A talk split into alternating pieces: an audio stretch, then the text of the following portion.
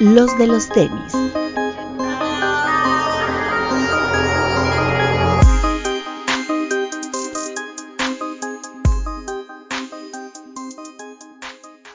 Hablemos de tenis, nada más. Bienvenidos a los de los tenis podcast. Ya estoy de regreso, por si me extrañaban. Y si no me extrañaban, pues chinga su madre, ¿no? Así de fácil. Papu. Hola amigos, ¿cómo están? Como siempre, les quiero mandar un máximo respeto a todos los que nos están viendo en el estreno en YouTube. También máximo respeto a los que nos escuchan en Spotify y en Apple Podcast. Ah, y mandarles un saludo a nuestra comunidad en, Discord, porque siempre están activos, siempre quieren estar platicando, orientándose. Y solo les quiero recordar que Ah, no, él siempre, siempre saca sus temas así bien random, pero bueno, les quiero dar un consejo. Si esta semana no les está gustando, estoy seguro que la que entra les encantará. ok, este, andas muy polo polo. Eh, Ando en todo. Guadalajara, Kid ¿Qué tal, amigos? Gracias por la invitación. Este, nada, un saludo a todos los que nos están viendo ya en el estreno y a toda la gente que nos ve en el video normal. Alberto Bretón. Hola amigos, bienvenidos. Eh, qué bueno que están todos por acá, qué bueno que ya estás de regreso, Román. Nosotros sí te extrañábamos, aunque la gente diga que no. Y nada, bienvenidos y diviértanse porque vamos a tener un gran programa. Y bueno, eh, tuve que regresar porque pues, tenía ahí un pendiente con un invitado que tenemos hoy por fin. Eh, para este goce de Kid Beat y para goce de todos ustedes. Eh, alguien que me había pedido mucho, a quien aprecio mucho, no tiene mucho de, que lo conozco, pero desde que lo conozco ha habido buena vibra. Mi queridísimo Lord Pedro, ¿cómo estás? Bien, ¿cómo andan ustedes? Gracias por la invitación y pues un placer estar acá. Un abrazote a los que están viendo. Oh, gracias, gracias a usted, este, don Lord. Eh, y bueno, eh, para, es, es que la pregunta normalmente viene, ¿no? De, ¿por qué no invitan a Lord Pedro? Y a mí me tocaba en los lives que decía, bueno, ¿y quién es Lord Pedro? ¿No? O sea, yo ni lo conozco, no sé ni quién es.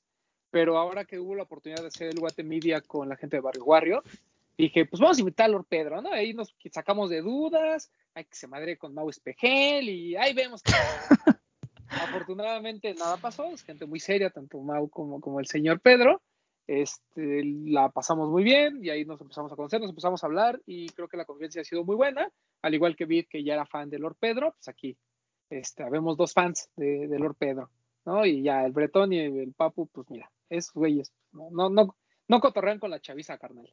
Yo pienso, yo no, pienso no, el día de hoy. Pero yo quiero aclarar algo.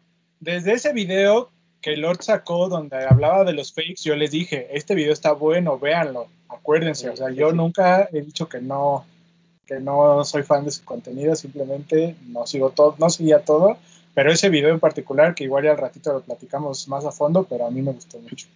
Sí, sí, sí. Gracias. Tiene, su buen contenido, don, Pedro. Este, don Pedro es una brandy. Hay un brandy, ¿no? Se llama don Pedro. Sí. sí Coño, no sé. sí, creo que sí, no, no sé, yo tampoco, yo, yo no tomo de eso. Este, pero bueno, antes de ir a platicar con Lord Pedro, vámonos rápido con los lanzamientos de la semana. Pero antes quisiera tocar el tema de los Olímpicos. Eh, ya debutó el skateboarding como deporte olímpico. Eh, Japón arrasó con las medallas, tanto en femenil como en varonil. Eh, Papu está muy enojado porque él estaba apostando por Naya Houston y por los norteamericanos. ¿no? A ver, Discord ahí dice otra cosa. Yo estaba apostando por Jagger Eaton, okay. que lo, porque lo patrocina The Hard Supply, que es una marca de, de tablas que me gusta mucho y porque traía unos Cariuma Cativa Pro muy bonitos. Eso iba a decirte, creo que Cariuma fue uno de los ganadores de que en el olimpismo exista el skateboarding, ¿no? Una marca, pues eh, digo, ahí no sé si ustedes tengan un poquito más de noción, pero hasta donde tengo entendido su onda es como lo sustentable, ¿no? O sea, Cariuma es como deja que toda esta onda de materiales sustentables, eh, sus pares son como pues, muy casuales pero tiene una línea de skateboarding que además venden en, oh, ¿cómo se llaman estas tiendas norteamericanas, Breton, que luego entramos, que son de skate? ¿En Sumis? En Sumis las lo llegan a vender, Cariuma. Son pares no, no muy caros y de repente a lo mejor mucha gente no tenía la noción de que existía incluso la marca y creo que la exposición que tuvo en, medios a través de las Olimpiadas fue bastante, bastante bueno. Y sí, me considero, considero que es uno de los ganadores, pero sin lugar a dudas creo que lo que más nos gustó, eh, bueno, al menos en lo particular, fue la vestimenta eh, que corre a cargo de Nike y Parra, ¿no? Creo que eso es espectacular. O sea, ya en vivo, la neta es que se ve muy cabrón en competencias. Y también estos trajes como de enfermero que traían algunos de los competidores, eh, todo azul el de Brasil o todo blanco el de Francia, por ejemplo, también me gustaron muchísimo. Pero en general creo que fue un buen debut del deporte. Eh, yo la verdad tampoco pues soy este, un máster en skateboarding, entonces no podría dar mi opinión más allá de que me gustó mucho la competencia y siento que es un deporte que se va a quedar y que mucha gente va a estar al pendiente en los próximos eventos. ¿Alguien quiere comentar al respecto? A, mí sí me dio el sentimiento de la lagrimita de ver a don, don Antonio Halcón probando el circuito de skateboarding en Japón. Estuvo chido eso. Miembro honorable de nuestra familia Vance, ¿no, papu? Así es. Hizo, o sea, antes de que empezaran las competencias, hizo su aparición, probó el circuito y todo. Y antes de la competencia de, de las chicas también, ¿no? Sí. Y ya nada más para cerrar el, tema de la ropa que tocaba Román, estas como camisas formales que también traían las niñas, la niña esta brasileña que traía como un pantalón cargo y una camisita así muy bonita Nike, toda esa ropa también estaba muy padre. Sí, estuvo muy bueno. Usted, señor Pedro, que es, perdón. No, adelante, no, adelante, adelante. no, yo, yo lo que vi que, que, me gustó era que muchos estaban utilizando los Janowski, los, los slip-on. Estaban, estaban bonitos. Tenían el sushi en la suela también, como que me, me, gustó cómo se veía el par y los colores. Y yo recuerdo haber tenido uno hace muchísimo tiempo, o sea, cuando tenía que como 11 años. Y, y pues nada, como que me, me, da un poquito de nostalgia el par y me gustaría comprar uno pronto. Ya está. Ah, perdón, papu, dale. Bueno, por lo que menciona, muchos estaban usando el Janoski Slip-On, Shane O'Neill, que era uno de los favoritos que al final no hizo mucho estaba utilizando eh, su modelo que le hizo Nike, el Signature que se llama Shane. Este, ¿qué otro par salió ahí? El, francés traía, el francés traía un Dunk, el que es como el Papa Bear, ¿no? Algo así. Así es, los del ACG Pack. Y por ahí también el de Naya, ¿no? También. El de Naya, el ah, y el Cariuma, si se meten a su página, compran un par, ahí pueden, este, o sea, ustedes compran el par, ellos van a sembrar dos árboles, ahorita que hablabas de la sustentabilidad, además de que el envío está como en 5 dólares y 10 de tax, o sea, es barato. Si les gusta, vence. Y los pares son como de 130, 150 dólares, ¿no? Máximo. No, menos. Sí, seguro. O sea, el, el que estaban patinando, el Cativa Pro, estaba en ochenta y tantos, 90 dólares. No manches, sí, está súper bien. Sí. Yo pensaba que eran más caros. No, pues está, está bueno. ¿Usted, Viv, qué opina? Es igual que Bretón, me gustó mucho la ropa que usaron y me gustó mucho que Nike apostara con marcas tan, tan grandes como para diseñar el, el, uniforme, que no era como nada más un uniforme que sacaron ahí a lo, como a lo que había, sino que le dieron como alguien que tiene peso en, en la línea SB, le dieron como la, tarea de hacer los uniformes. Lo quedaron muy bien. Eh, le pusieron la vara alta uh, para las próximas Olimpiadas, que es en tres años, ¿no? En Francia. Este, pues bien, bien lo del skateboarding. Eh, otro deporte que normalmente nos gusta, obviamente, es el básquetbol, en donde debutó el no llamado Dream Team. Y pues mira, me los, este, me los cogieron, ¿no? Básicamente los franceses. Eh, digo, Francia tampoco son ningunos novatos, la mayoría juega en Estados Unidos, pero pues ya empezaron las dudas. Ya había desde antes, ¿no? Desde que perdieron con Nigeria y después volvieron a perder. Eh, esa selección de Estados Unidos está muy mal armada, muy, muy mal. Pero bueno, eh, de, cosas de, pero de, el tenis, no, nada interesante. Dime.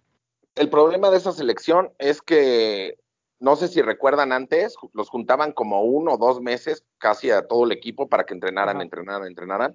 Y ahorita hubo, dos se bajaron un día antes de que empezaran los Olímpicos y se sumaron creo como 12 horas antes Booker y otros y, dos, ¿no? Y Booker, Holiday y Middleton. Ese es Sí. parte del problema que le veo. Sí, o sea, de por sí el roster está, está mal. O sea, el roster sí tiene muchas deficiencias. Y eso le agregas todo este tema de la preparación, pues está cañón. Pero después de lo que vi ayer de Luka Doncic y contra Argentina, oh, ese güey es un dios. Está bien guapo. O sea, está Lord Pedro y después Luca Doncic así. el, pero bueno, el, ya está el básquetbol también. Y por ahí no sé si hayan visto algún otro deporte que les llama la atención. Obviamente el fútbol, donde la selección mexicana eh, nos tenía esperanzados con el oro cuando le ganaron a Francia, pero pues nos lo recordaron que pues no tanto cuando eh, perdieron contra Japón y van contra Sudáfrica, ¿no? Que no Sí. sé cuándo juegan. ¿Ya jugaron ahorita? No. Es hoy miércoles, ¿no? De hecho, fue hoy en la sí, sí, mañana. sí. Sí, cuando lo vean ya jugaron. Bueno, cuando lo vean ya sabrán qué pasó con la selección mexicana de fútbol. Este, cuéntanos un poquito de Venezuela, Lord Pedro, para que no te nos duermas. A ver. No, joda, ¿qué quieres que te cuente de Venezuela? ¿De las medallas o qué? Sí. ¿hay, algún, ¿Hay algún deporte en Venezuela, aparte del béisbol, que sea así como importante para ustedes en el tema de las Olimpiadas? Yo, yo no soy muy conocedor de las Olimpiadas. Eh, hay- había una atleta venezolana que creo que es de salto, eh, como de estilo atletismo, que creo que se ganó una medalla de plata o de oro hace tiempo, entonces ahorita como que todavía está la esperanza, pero realmente como que Venezuela no es, no es fuerte en, en los Juegos Olímpicos, para nada, y, y tampoco en fútbol, o sea, yo sigo esperando que vayamos a un mundial, por Dios. Eh, entonces, ahorita que sí, con las eliminatorias del mundial es lo que, lo que sufrí. Eh, los Juegos Olímpicos no, no los he visto mucho. Eh, ¿Guadalajara tiene algún representante importante, Kipi? Es el ruso. Por, por ahí anda. Ruso cree que Zapopan es otro país. Un saludo al ruso. Saludos al ruso. Pues bueno, eh, ahora sí, vamos con, lo que nos toca, que son el tema de los tenis. Durante el fin de semana ha sido un mes bastante callado, bastante tranquilo. Sin embargo, eh, se viene Sí. un, un cierre muy fuerte y un inicio de agosto todavía más. De eso platicaremos eh, después durante el programa. Pero creo que este fin de semana no hubo nada importante más que por ahí este Jordan 1 Laser Orange, se llamaba, mi querido Pedro. Eh, Electric Orange. Electric Orange. Sí. Este, un par, Pero eso fue la Ya, semana pasada. ya ¿no? fue eso- hace. de- ya fue la semana pasada. Ah, es que yo estoy desfasado dos semanas, ¿verdad? Yo creo que viste que Sí, salieron más pares. Fue lo que pasó. Ah, sí, cierto. Llegaron También- más de ese y del Jordan 3. Sí, es cierto. El Racer Blue apenas salió en Lost, ¿verdad? En Guadalajara. Pues creo que el lanzamiento importante de este fin fue lo de Off-White, ¿no? En tiendas, porque en sneakers me lo patearon. Sí, lo, lo movieron y bueno, los, los SB Dunk Barcelona, que yo soy el Barça, los intenté comprar, Mm. RIP, y los Air Jordan 12 Twist, ¿no? Sí, el de ese Jordan 12 que, mira, podría no existir y nadie se entera. Sí. Está, ¿El Off-White qué pasó en Sneakers? ¿Sí lo vendieron y sacaron otra vez o lo No, cambiaron? No, lo cambiaron. no, no. No, yo hice el live y cinco minutos antes cambiaron el día. Mm. Así de que ya eran 6.55, 6.56, de repente como que se colapsó la página y ya después decía que para el 27 de, de julio, que es para mañana, ¿no? Bueno, ustedes están escuchando este miércoles o salió ayer. Así es. El, el par es bonito. O sea, el, tanto el rosa como el verde son bastante buenos. Ya tuvimos la oportunidad de verlos. Sí. Eh, la, la- la ropa también está buena. En México solo llegó el short y el pantalón blanco. Nadie entiende por qué. Cuando pudo también haber llegado el negro, que era bueno. Y la playera, ¿no? Sí. Que a ¿Y mí, a mí, me? A mí me gustaron más los, los Zoom Tempo, los rosas que los negros. Mucho más. Sí, como que tiene siento- mejores sí. detalles. Sí, siento que el colorway es más único. Sí, que, que eso es lo que me gusta de, por ejemplo, de Off-White, ¿no? O sea, ya sabemos que nos gustan los Jordan 1, los Jordan 3 y todo esto de reeditar cosas que ya conocemos, pero me gusta cuando se atreve a siluetas nuevas, ¿no? A siluetas que son poco convencionales. Y pues ahorita pues está muy enfocado en este pack, ¿no? Que, que hay de las Olimpiadas en las que inaugura Off-White, pero después sigue Undercover con el, todo el tema de básquetbol y después Correcto. termina con Ambush con todo este tema del atletismo, ¿no? Eh, impresionante las tres Termina con Sakai. tiene razón. Está Ambush y después este, termina con Sakai, ¿no? Hoy, hoy miércoles fue el Undercover, mañana es el Parra y el viernes es el Ambush. Sí, Correcto. Correcto. Yo tengo, yo tengo una duda. Dime. Ustedes que ya los vieron, ya vieron los Zoom eh, en Ajá. vivo, ¿se los probaron? Sí, yo me los probé. Yo no, yo no me los probé, ¿no? ¿Qué, qué talla recomiendas? Yo recomiendo media arriba. Media arriba, ok. Lo que pasa es que de la punta, o sea, lo que pasa es que es muy abierto el tejido.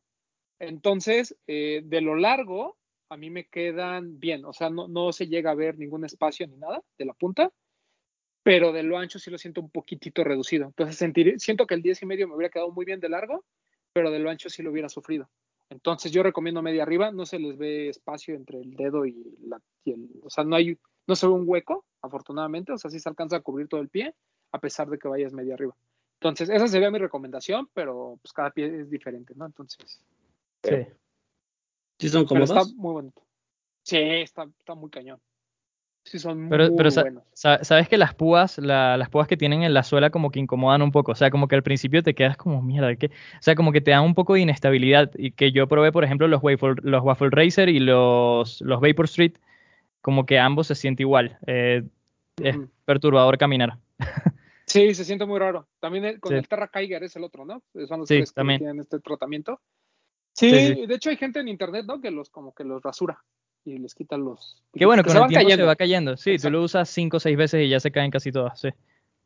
Pero muy bueno, muy bueno, la verdad. Eh, me gusta mucho que, que las agujetas no se amarran, sino sean como, como, como de jareta.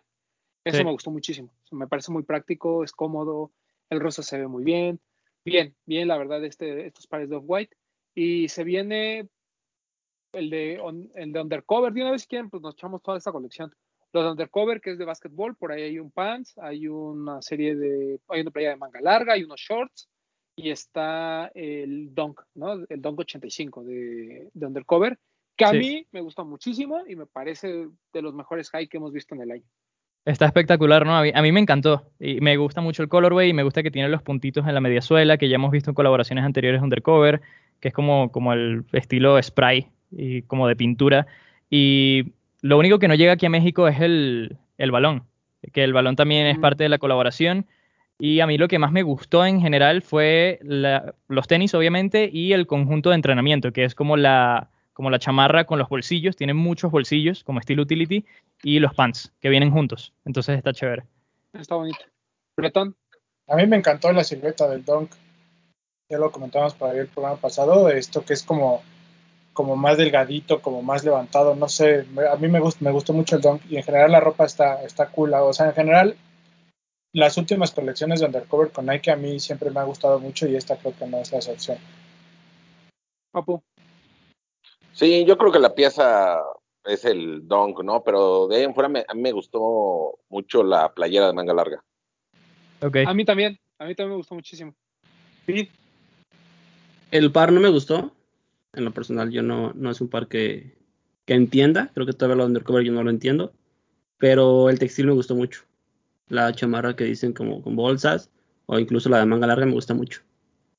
es buena, es buena. O sea, pero la cápsula completa como tal, me, me- me gusta muchísimo, es, es muy buena. El storytelling está cool.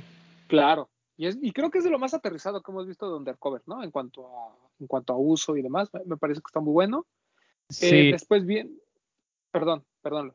No, no, no, y te- te iba- no, no sé si vieron que el corte 85 que tienen esos Don High es diferente al corte de los del 85. O sea, como que este se ve más estilizado. A pesar de Sí. que intenta hacer el corte del 85 y me gusta aún más. Entonces, eso es lo que me gusta mucho de esos Dunk, que igual tengo que verlos en persona. Y que bueno, luego está la de Ambush, ¿no?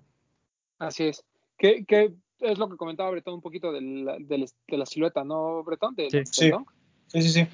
Después viene lo de, no me acuerdo si es Parra o Ambush primero, pero... Primero eh, sale lo- el Dunk de Parra. Sí. Primero sale Parra, que es- han estado saliendo las playeras así como de repente en Nike.com y hay gente que las ha alcanzado a comprar. Yo quiero una, no sé, la voy a terminar comprando en reventa, yo creo. Pero el Dunk me gusta mucho. Es un Dunk Uf. muy bonito. Muy, muy bonito. Espectacular. Sí, yo, yo creo que como par va a ser el mejor de todas las cápsulas que estamos platicando, pero me gustó muchísimo. Y es que de- no- perdón. Dale. De hecho, de hecho, este par me parece todavía más bonito que el Friends and Family que enseñó Eric Coston, Ujú. Sí. que por lo Sí, general, que son colores sólidos, ¿no? No trae las onditas. sí, que Sí. Porque, por lo general los, los Friends and Family de, de Parra son muy bonitos, pero en este caso, mil veces mejor el que va a Aparte, salir. que- Sí. apa- aparte creo que este par va mejor con la colección de ropa que salió hace uno, hace el, ¿qué fue hace dos años o hace un año? Que salió el pantalón verde y el pantalón Sí. este con los mismos patrones del Dunk y las playeras y eso. Creo que este Dunk queda mejor con esa colección de ropa. A mí, Eh, las fotos que he visto, porque aparte la piel se ve súper fina, el tejido, el estampado, no se ve así como ese estampado, como por ejemplo el multicamo. Ya sé que obviamente hay diferencias en, en- en los materiales, pero este se ve mucho más premium. O sea, a mí me gustó mucho, está muy bonito. Pedro. A mí, a mí no, o sea, casi nunca o eh, generalmente no me suelen gustar las colaboraciones de Parra. O sea, no, no son para mí. Ahora las aprecio. Me gusta que el concepto es como arte abstracto y además me encanta que el sush no llegue hasta atrás. O sea, que es un sush pequeño. Se ve muy bonito en los SB. Pero yo digo que son de esos pares que si lo compro a retail chévere, si no, igual de chévere. me da igual, Sí. sí. El, a mí me gusta que sea mucho mejor que el Parra anterior. ¿No? O sea, el, el Don anterior es muy bonito, todo blanco, el rosa y lo que ustedes quieran, pero en cuanto a ejecución, este es infinitamente mejor. Es muy, muy bonito.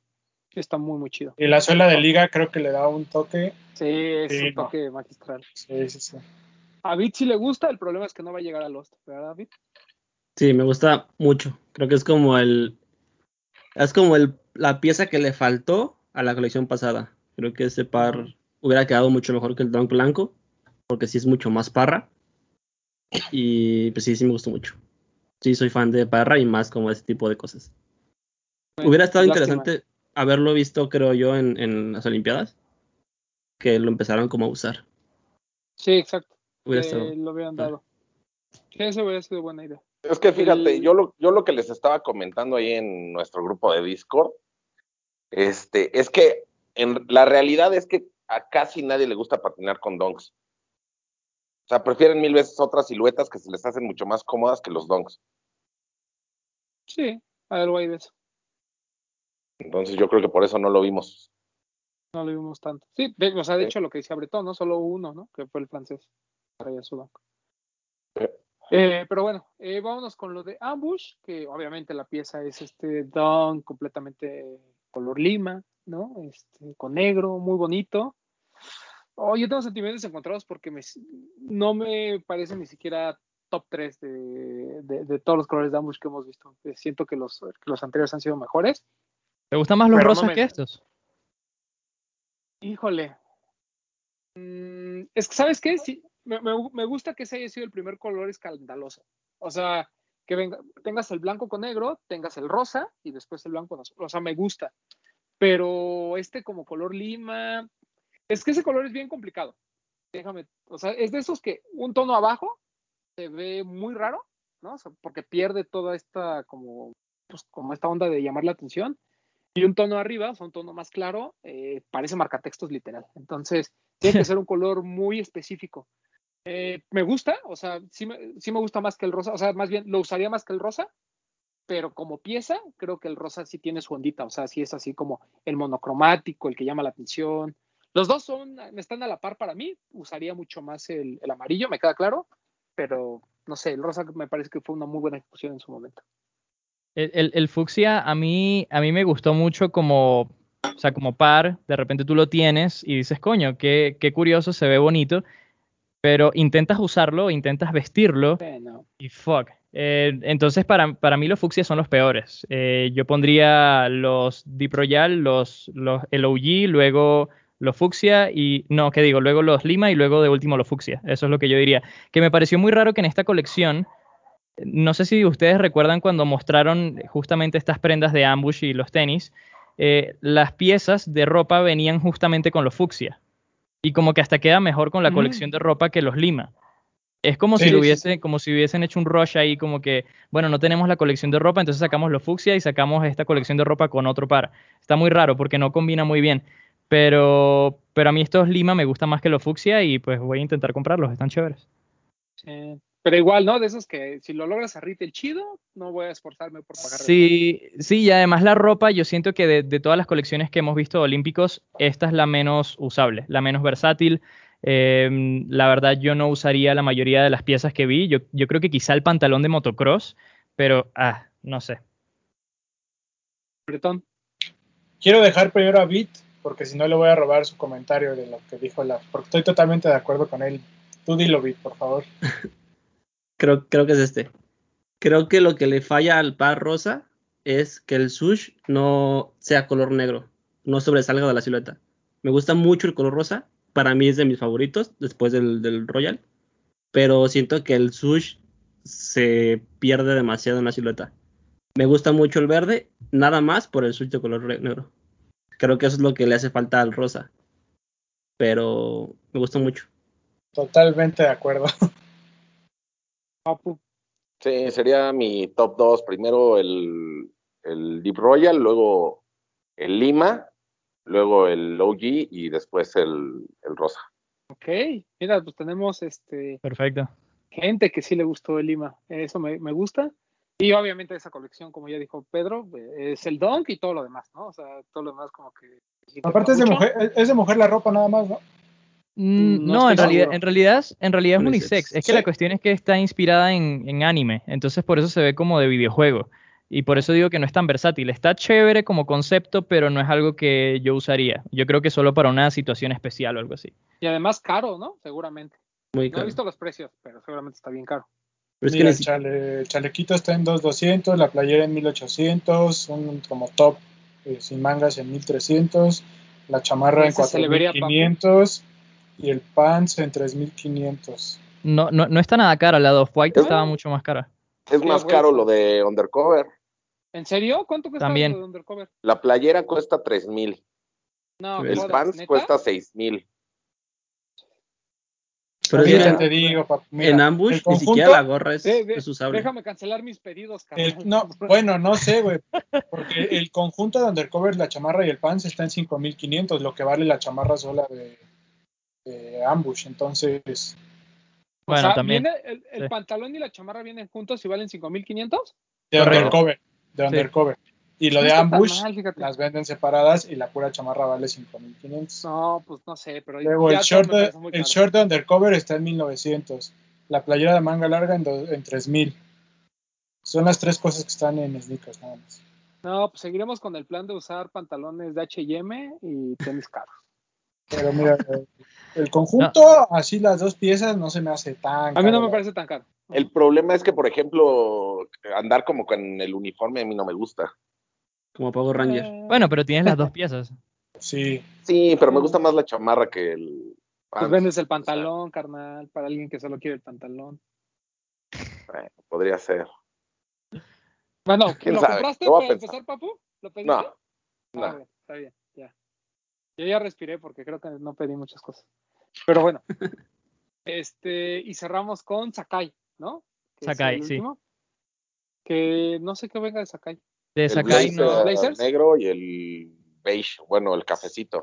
Sí, y de la colección de ropa aún no, no hay no hay información. Aún no hay nada. Yo, yo ya la vi y ahorita les digo qué tal. Ok.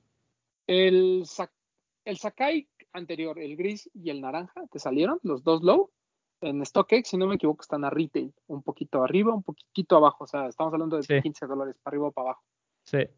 Eso habla de que, pues, nomás no funciona, ¿no? Ahora llega el negro, llega el café, que a mí el negro me parece fantástico, pero no me parece diferente al negro high. O sea, el negro que salió high es muy similar, ¿no? O sea, de hecho creo que es hasta la misma Pero, ¿no? pero, pero no puedes basar el éxito de un, de un, de un sneaker eh, por su precio en reventa. No, no, no, pero no- a lo que voy es que la, la ejecución no es buena. O sea, el ¿Te negro parece? que es el, el negro que es el mejor, o sea, imagínate, el mejor. Bueno, para empezar, estamos de acuerdo que el negro es el mejor de los cuatro. No, Mm, El verde me gusta mucho. a mí me gusta mucho gusta el el, verde? el café. El, el blanco con gris de los high de los primeros, a mí creo que para mí No, es no, pero estamos de los No, pero de los low. Ah, el negro. el negro. Tú, Ok. Mm, quizá, quizá negro. mira, yo pienso que es el negro, pero para mí ya hay una versión high que está mucho mejor. Sí. Entonces siento que ese low es así como de, pues, ¿qué hacemos? Córtale. Y ya, no me Pero- la bota. Pero es que lo que me gusta de ese negro es que viene con gamuza. O sea, de que lo- los Sí. high venían con ese material sintético que, No, que que veía también. Sí, esto- estos son como un poquito más premium y me gusta mucho el corte que tiene el low porque es como si los hubiesen cortado con un machete o algo así. Y eso me Sí, gusta, claro. tienen como un estilo japonés. Me gusta eso del low. que para ese, para ese caso, me- el café creo que es el que mejor queda. O sea, el, Ese está- el ese está rarísimo. usaría, pero el café me gusta mucho. O sea, siento que con esta onda de Sakai me parece que es lo más propositivo. Los, los otros dos colores, la verdad, yo, yo siento que el negro y el café tienen la ventaja, Pedro, que, que el material es- se ven más premium, como bien dices. Pero los Sí. dos anteriores, el verde y el naranja, a mí honestamente, digo, en fotos, porque no los he visto en vivo, me parecen horrendos. O sea, me, pare- me parece eso- que hasta el material está horrible. Que esos deberían salir pronto, los- el verde y el naranja también acá en México, junto con el negro y el, y el café. Vamos a ver si llegan. Sí, sí llega. no. Sí, sí, ¿Sí? sí, sí llega. A mí no me gusta nada. No, ninguno. Te- No, y menos para darle el gusto a Bit, entonces menos. O sea, está- estás diciendo que no es el ¿Por año qué? del ¿Por qué? ¿Por qué? ¿Por qué? No. Diga por qué. No, no, ya, ya, en serio, a mí no, no me gusta mucho. O sea, lo que ha hecho, de lo que ha hecho Sakai, pues no, no son mis favoritos. Claro. Que por ahí viene el de Fragment, el LD Sí, el de Waffle. Sí. llega, llega a México. Y así sí va, va a estar ahí con Vid. Entonces, para que estés atento, Vid, para que metas tus solicitudes ahorita. Estoy pidiendo. Bueno, el de Fragment, pidiendo. el de Cloud y el de Undercover. Está, está chévere. Sí, sí, va a estar buena eso. Pero bueno, ahorita de las Olimpiadas, esas son las colecciones. Eh, yo me quedo con la de Undercover. O sea, para mí es la de Undercover, o White, las otras dos. Pedro, Yo me quedo con la de. Yo me quedo con la de Undercover y Sakai. Son mis favoritas. Y luego la de Off-White y de último la de Ambush. Bretón, Undercover y White. Papu, Off-White y Undercover. ¿Nadie dijo Parra? Pero es que esas son los puros te Bueno, Pero, eso, pero esa es la colección de yo- SV. Es que Pero ya esa no entra. Pero entraría en pues, el- estaría- En Off-White hasta arriba. Solo por el textil. Y Sí, Ambush exacto. solo por el, por el dunk. Pero es que sa- saben que el textil de Sakai está muy cool. Vi- Viene una bomber, hay una bomber, hay una falda, hay... ¿Qué más había? Ah, Hay una chamarra y todas están como muy futuristas y muy simples y vienen con el logo de Nike como vintage, así como retro. Órale. Es como una reinterpretación del logo de Nike. Entonces, el textil de Sakai para mí es el mejor junto con el de Undercover. Por eso digo que no descarten Sakai porque tienen que ver el Hay, textil. hay un rompevientos que es muy de estos clásicos que usaron en las Olimpiadas de Sí. hace, hace ¿Los tres ediciones, si no me equivoco, el que es como V. El que es como V. Ah. Hay uno que es como toda gris con ese V y con un logo aquí Ah, que no he visto bien. chido. Ese está bonito, ajá. O sea, sí es como dice Pedro, está como muy retro. Yo ahí Sí. tengo de esas todavía. Yo también por ahí tengo. tengo Bueno, de las del, del Running Man. ¿Te acuerdas de esa colección de Air Uh, Max? claro, claro. Ahí tengo una. Bueno, pues ese fue un pequeño repaso de lo que es las colecciones de las Olimpiadas, obviamente Nike, ahí este, haciendo de las suyas con estas colaboraciones. Y bueno, cerrando un poquito el tema eh, de las Olimpiadas y yéndonos directamente a platicar con Pedro, con quien digo, ya, ya lo vieron, ¿no? Es, es un estudioso también de, de la moda y de este tema. Y miren, a mí me sorprenden muchas cosas cuando platiqué con, Pedro, ¿no? Sobre todo su historia y me gustaría que, nos la contara porque creo que muy poca gente la conoce. Eh, como ya escucharon, el señor eh, tiene un acento diferente porque es de Venezuela.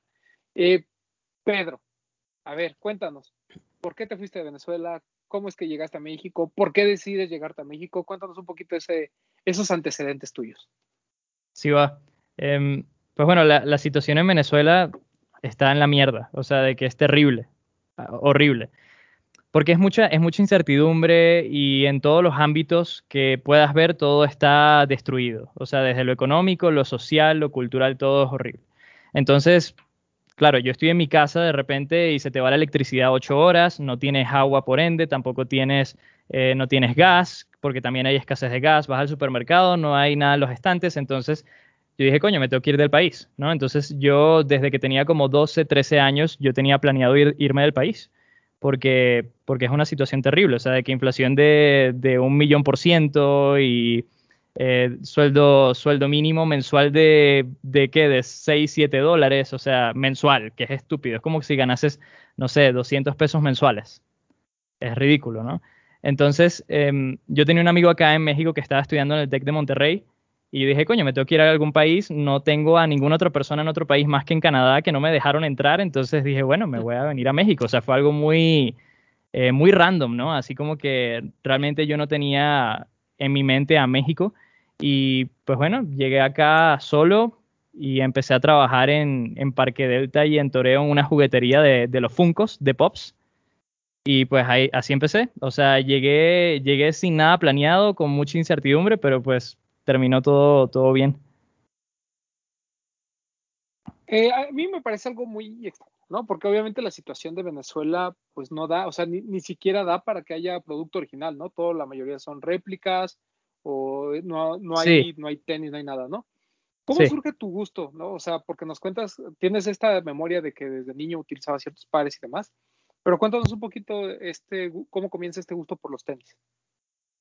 O sea, yo de pequeño los tenis que usaban era, eran más como de fútbol. O sea, yo usaba los, los Adidas Predator, que si los Nike Tiempo, los de Ronaldinho, todos esos pares justamente para jugar porque yo jugaba fútbol, pero por lo demás no tenía como, como esa idea de que me gustaban los sneakers simplemente como para uso casual, ¿no?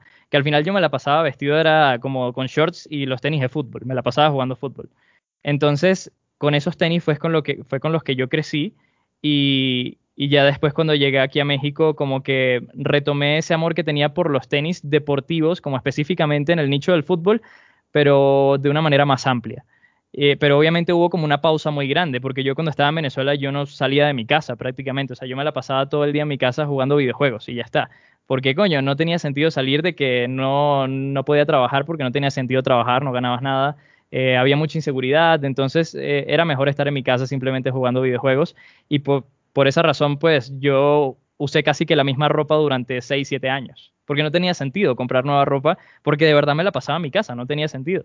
Entonces, obviamente cuando llegué acá, eh, empezó como esa pasión por la moda, también como influenciado por, por Jun, que es mi novia, que ella le, le encanta como la ropa vintage, así retro, entonces a ella le encantaba ir a los, a los mercados de pacas y buscar piezas como joyitas.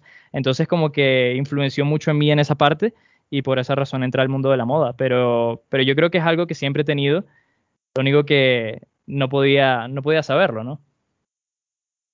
¿A los cuántos años llegaste a México? ¿Cuántos años A los 20, bueno, 19, 19 años. ¿Y cuánto tiempo llevas ya aquí? ¿Ocho años? Cua- Cuatro, cuatro años, ¿Cuatro? un poquito más de cuatro años, sí.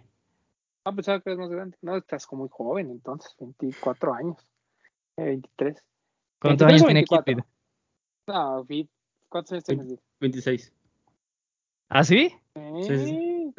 Coño. No parezco, Está sí. grande el beat, está bien. Se, se ve mocoso, pero. Le ponen el mocoso. sí. Se le- ya se le ve mocoso al Vid. Pero pues es porque estás tú, Pedro.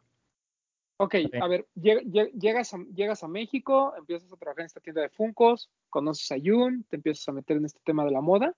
Sí, ¿En qué momento dices, oigan, pues yo quiero hacer contenido, tanto de moda como de sneakers? ¿Cómo surge esa inquietud? porque yo me empecé a obsesionar mucho con los, con los Yeezy en. De, que yo soy una persona muy, muy obsesiva, o sea, yo me le pongo la vista en un tema y me obsesiono, me clavo. Entonces, eh, yo pasé de no saber absolutamente nada de sneakers, porque obviamente yo no estaba pendiente del tema, a prácticamente conocer todos los lanzamientos de Yeezy hasta, el momento, porque me gustaba mucho la música de Kanye ya desde antes. Entonces también como que se unió mi gusto musical por el gusto nuevo por los sneakers y por nuevos diseños y por innovación. Entonces, yo dije como coño, en, en México y en Latinoamérica y en español como que no hay contenido de sobre Yeezy. Realmente no, o sea, como que la mayoría habla sobre Jordan, sobre Nike y, y como que como que yo desde pequeño ya tenía ganas de abrir un canal en YouTube porque cuando tú eres gamer como que coño ves a todas a todas las personas que, que crean contenido de videojuegos en YouTube o ahora en streaming en Twitch lo que sea y pues te daban ganas de tú también crearte tu canal y pues obviamente como que vi esa oportunidad en los tenis y también fue como para yo tener una excusa de poder comprar tenis. O sea, de Ok. que me encantan los tenis, entonces yo dije, coño, ¿cómo puedo hacer que sea algo factible yo comprar casi todos los lanzamientos? Pues bueno, creando contenido sobre tenis. Y pues de ahí nació. Y yo creo que el, canal se ha convertido en algo, algo mucho más que eso porque para mí es como un proyecto de vida. ¿A qué me refiero con eso? Que me ayuda a crecer en todos los ámbitos, en crecer tanto en la manera de comunicarme como yo hablo, también en la manera de yo generar nuevas relaciones, como por ejemplo con ustedes, con Román, con Kitbit, eh, y, y realmente me ha hecho crecer en todos los ámbitos y me ha hecho conocer mucha gente y me ha hecho, me ha hecho ser una mejor persona. Entonces, de eso se trata el canal. ¿Recuerdas cuál fue tu primer video? Sí, claro, de los Yeezy 700 V2 Static. Eh, fue, fue, fue en enero del 2000. ¿Cuándo salieron? 2018, ¿no? En diciembre. 2018, correcto. En diciembre. Yo, yo subí ese video en enero del 2019. Fue el primer video. Y ese video me da, me da mucha vergüenza ajena. Ahor- Ahorita no está subido en el canal. O sea, me da cringe. no, no puedo verlo, eh, no puedo verlo, pero, pero pues ese fue el primero. ¿Por qué? ¿Por qué no puedes verlo? Porque, porque es una persona totalmente distinta a la que soy hoy, o sea, de que eh, tú me veías hablando y yo estaba tieso, ¿sabes? Yo estaba tieso, así Ajá. como sudando, así nervioso, o sea, no, no. Uf, dime no. más, a ver, tieso. No, no, está cool. dime. No, no, no está cool, no está cool. Pero deberías de dejarlo, ¿no? O sea, O al sea, yo- final es, es, es un buen recuerdo que, que Sí. tiene, que tiene, aunque no te guste, es un buen recuerdo que tienes y la gente puede ver toda la evolución de que no podías hablar bien enfrente de la cámara hasta ahorita. O sea, a mí me parecería sí. bueno dejarlo. Sí, bueno, igual puedes ver la evolución con los siguientes videos, porque yo igual después de ese mes empecé a subir videos regularmente, entonces puedes ver los primeritos y digo, esos son igual de malos. Queremos, queremos ver ese. El primero. Lo, voy a, lo voy a subir después de esta Te grabación. queremos ver tieso y Ah, sudado. Sí, va. Pues, Ahora, ¿por qué escogiste estrenarte con el eh, 700 V2 Static? porque, porque era nueva silueta, nuevo diseño y, y como que no mucha gente le prestó atención, no conseguí muchos videos y dije, coño, es una nueva silueta interesante, me gusta el colorway, pues lo voy a hacer. Hice el video y pues realmente le fue bien, o sea, de que para hacer un primer video tenía que como, como 2.000, 3.000 vistas, o sea, estaba súper bien. Y, y pues bueno, eh, realmente esos 700 videos Static pasaron a ser de uno, uno de los Yeezy más icónicos, por lo menos en cuanto a colorway, ¿no? Que a la gente le encantan esos 700 videos Static. No como los Wave Runner, pero sí a cierto nivel. Y, y pues bueno, eh, realmente me gustan esos Static. Ahorita compré los Cream y estoy feliz. Entonces, lanzas tu primer video en enero de 2019, ¿no? Y de Sí. ahí empezaste a crear contenido, empiezas a crear una comunidad. ¿Cómo fue el recibimiento de la gente? Eh, normalmente, y, y déjame que te lo ponga a lo mejor en esta perspectiva, pero normalmente cuando la gente es de otro país, hay como dos posiciones, ¿no? Hay gente que es súper, eh, que, le dicen que son malinchistas, ¿no? Porque ya con que tengan un este, acento diferente, ya, ¿no? Wow, son dioses. Sí. Y hay gente que dice, no, no, es que yo no voy a escuchar a Pedro porque habla raro, entonces mejor me voy con alguien más. ¿Cómo fue el Sí. recibimiento en general de la gente? Pues fue maravilloso, o sea, de que, de que yo, yo sentí mucho más, sentí mucho más ventajas de yo tener un acento diferente a, a desventajas, muchísimas más, o sea, de que más bien yo siento que a muchas personas también les, a- les atrajo mucho el contenido por mi forma diferente de hablar. Y yo creo que también eso es importante, o sea, de que tiene que ver con lo que yo soy y con mis raíces. Y yo creo que me, me ha dado muchas ventajas el hecho de yo tener un acento distinto. Yo creo que en México reciben muy bien a las personas que son extranjeras. Y, y como que no, no he sentido, no he sentido, no he sentido que el acento me haya afectado de alguna forma. La verdad es que no. Ahora, cuando tú hiciste tu primer video, ¿ya seguías o ya tenías noción de que existía contenido, sobre todo eh, en México, sobre sneakers? No tanto, porque yo, yo siempre he visto contenido en inglés. O sea, de que yo, yo toda la vida, cada vez que veo algo en YouTube, lo veo en inglés. Ahorita ya estoy empezando a entrar un poquito más en el mundo del contenido en español, porque obviamente estoy en este, como en este, en este rubro, pero, pero como que, como que sí, yo no conocía a muchos. O sea, yo recuerdo que de repente haber visto como un, algún video de Lawrence, quizá uno, pero en realidad el que me influenció a yo crear el canal había sido Rosco. Que no sé si conocen a Rosco. Yo no, bueno, yo no. No, yo no. ¿no? Roscoe es, es, es alguien que crea contenido en inglés sobre Yeezys. Entonces, obviamente, él también influenció el hecho de que yo crease un canal sobre Yeezy. Que también el recibimiento del público fue, fue espectacular por la misma razón de que no había contenido sobre Yeezy. No había nada de contenido sobre Yeezy. No, y te toca el- el- el- un momento importante dentro de GC, ¿no? O sea, venía esta Sí. evolución con el 700, la gente le estaba volviendo a poner atención. Ya eh, entendíamos que el 350 iba para hacer un general release de alguna manera y que íbamos a estar teniendo lanzamientos. con- O sea, como que ya había un entendimiento del mercado sobre el GC, a pesar de que no había mucho contenido, como bien comentas, ¿no? Sí, es que está, estaba creciendo mucho. eh, porque antes Yeezy era como algo muy under, ¿no? Como muy cerrado para los, para los puristas de los sneakers. Entonces, yo cuando entré como que se estaba convirtiendo en algo muy popular. Y ya los 350 V2 como que ya estaban dejando de ser como los hypeados en ese momento. Entonces, estuvo, estuvo bien cuando empecé. Buen timing. Sí, claro. Eh, una de las cosas que también te ha destacado durante todo este periodo que has hecho contenido, creo, es también eh, la forma en que llegas a decir las cosas, ¿no? Que para el mexicano común, digamos, ¿no? y te lo digo porque pues yo también convivo con, con gente de Sudamérica, eh, Venezuela específicamente, que hay en el trabajo, y es gente muy directa, ¿no? Y hay veces en que las frases o los términos que utilizan pueden sonar para mucha gente un poco fuertes, ¿no? O sea, pueden sonar así como de, ah, ¿cómo dijo eso, no? Pero al final es, es parte de, de, la forma de expresión y que tampoco se dicen cosas malas, porque ha habido muchos comentarios, sobre todo, eh, ahorita que ya tiene cierto nivel de, fama, vamos a decirlo así, o, cierto nivel de seguidores, en el que te recuerda, ¿no? Yo le mandaba el otro día, ha habido un comentario que te hicieron, así como de, acuérdate cuando decías que este, los dunks eran de muy mala calidad, ¿no? Y ahora ahí se la andas mamando a Nike, ¿no? O, ay, sí, este, acuérdate cuando decías que Adidas no sé qué, o, o sea, como que ese tipo de cositas que a lo mejor tú lo comentaste desde, o sea, dando un punto de vista, ¿no? A tu forma. Sí, claro pero todo el mundo lo magnifica, ¿no? Sí, bueno, es que uno, primero uno, uno evoluciona, o sea, de que obviamente tú, tú das tu opinión de lo que sientes hoy y de repente en seis meses te sientes de distinta manera. Ahora, eh, yo cuando, cuando hablaba de de repente de que algunos donks vienen con, con, mal control de calidad, es verdad. O sea, o sea, de que de repente, no sé si ustedes vieron los donks, los white black, los Nike. Esos, los low, se veían muy mal. Por lo menos el corte negro que tenían del cuero se veía como mal cortado y de ese par en específico yo hablé mucho. Al igual que, por ejemplo, los Jordan 3 Fragment, que a mí también me perturbó muchísimo cómo el, cómo el tag del talón se ponía como verde. Entonces, cuando yo digo esas opiniones, las digo por, por casos específicos. Porque obviamente yo cuando hablo de algo no lo hablo de una manera general, así como que todos los Dunk tienen mala calidad. Obviamente no, para nada. Porque, por ejemplo, los de Paul Rodríguez que salieron recientemente, los SB, se ven maravillosos en persona. Sí, entonces yo creo que depende de, cada dunk y es un caso muy específico. No, y además creo que, pues como, como bien dices, ¿no? Al final, eh, conforme vas eh, conforme vas viendo más, eh, más tenis, vas madurando, vas conociendo, pues obviamente tu opinión puede cambiar, ¿no? y no solo eso, el, criterio también, porque imagínate, yo empecé, yo empecé a hacer análisis de tenis habiendo tenido nada más dos Yeezys en mi vida y de repente hice uno de los 700B2 Static, ¿no? Entonces alguien ve un video mío y dice, coño, pero ¿cuál es tu criterio? Porque solo has tenido dos Yeezy, ¿sabes?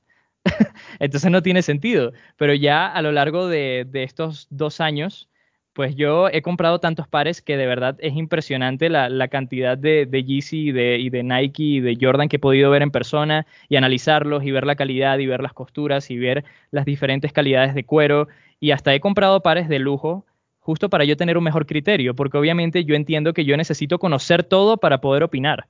O sea, de que yo hasta necesito conocer cuál es la calidad de un par de repente Dior o Louis Vuitton para yo saber qué es lo supuestamente top, ¿no? Lo supuestamente, porque al final estás pagando mucho por la marca. Pero, pero sí, yo me, yo me lancé toda esa tarea de yo poder tener un criterio amplio y saber de lo que estoy hablando. ¿Sientes que, o cómo has sentido el recibimiento de, la escena sneaker? O sea, ahora que ya no solo, no solo es un, nicho pequeño el, que te ve y que dice, ah, estaba buscando información sobre Yeezy y lo único que encontré fue a Lord Pedro y me gusta su contenido y demás, porque siento que mucha de la gente que, entró junto contigo, o sea, tú empiezas a crear tu contenido y esta gente, estas 3.000 personas que vieron ese primer video, eran gente que también estaba empezando, ¿no? Que estaba como buscando información sobre Yeezy y como que todos fueron creciendo a la par. Pero llega un momento en que, tu contenido también se expande a gente que te compara con otros contenidos, ¿no? De ahí que nosotros sepamos de, la existencia de Lord Pedro, ¿no? Porque la pregunta era como común, ¿no? De ¿cuándo tienen a Lord Pedro? ¿Por qué no han visto a Lord Pedro? ¿Y por qué no sé qué, ¿no? Entonces ya te da como una idea de que hay más gente allá afuera que también está siguiendo tu contenido y mucha gente, digamos, de esta que ya tiene mucho tiempo dentro del sneaker game, a veces es la más eh, vamos a decirlo, la, que menos eh, gusta de tener eh, nuevas caras o nuevos rostros en cuanto a contenido. ¿Tú sientes que hubo un mal recibimiento por parte de, este, de esta comunidad o sientes que todo se fue dando de manera natural y nunca hubo algún tema? Pues yo siento que depende de la persona, o sea, cada quien es muy distinto, pero en, en el campo en general de los sneakers o la escena de sneakers en México, que yo creo que también en cualquier parte esto ocurre, ojo, siento que hay muchos egos, ¿no? Entonces tienes que combatir con todos esos egos al principio, a la hora de que te conocen, ¿no? De que muchos te ven de repente como una amenaza, muchos te ven de cierta forma porque tienes, unas, tienes un acento distinto, o sea, tienen como ideas de ti y obviamente tú tienes que batallar con todo eso, pero la verdad me han recibido muy bien. Em, y, ya está. O sea, tú, tú, Román, me has recibido muy bien. Eh, Kitbit me ha recibido muy bien. Em, yo siento que la mayoría me han recibido muy bien. Obviamente hay casos, pero es que uno no le puede caer bien a todo el mundo. Y yo no le quiero caer bien a todo el mundo tampoco. Pues sí. Eh, pero dile, mándale saludos al Poxte, dile que chingue su madre. No, aquí no tengo ningún problema. no, pero yo, yo quiero al Poxte, o sea. no, no es cierto. Saludos a mi amigo Poxte. El, ah, cuéntanos el chisme, ese famoso chisme de lo de Mau Espejel. Yo, o sea, yo nunca vi más que lo que medios estaban diciendo, pero acláranoslo, porque además, digo, no, es que haya un beef entre ustedes, simplemente hubo esa pequeña discusión. Pues es que fue muy chistoso, porque, mira, yo lo, yo lo único que hice fue publicar en una historia. Los GC700 son, saldrán el día sábado, y obviamente al principio coloqué, según Mau Espejel, los GC700 son van a salir el día sábado. Porque yo saqué la información de su blog, ¿no? De que yo dije, coño, por fin van a salir los son, porque los son estaban retrasados desde enero, ¿no?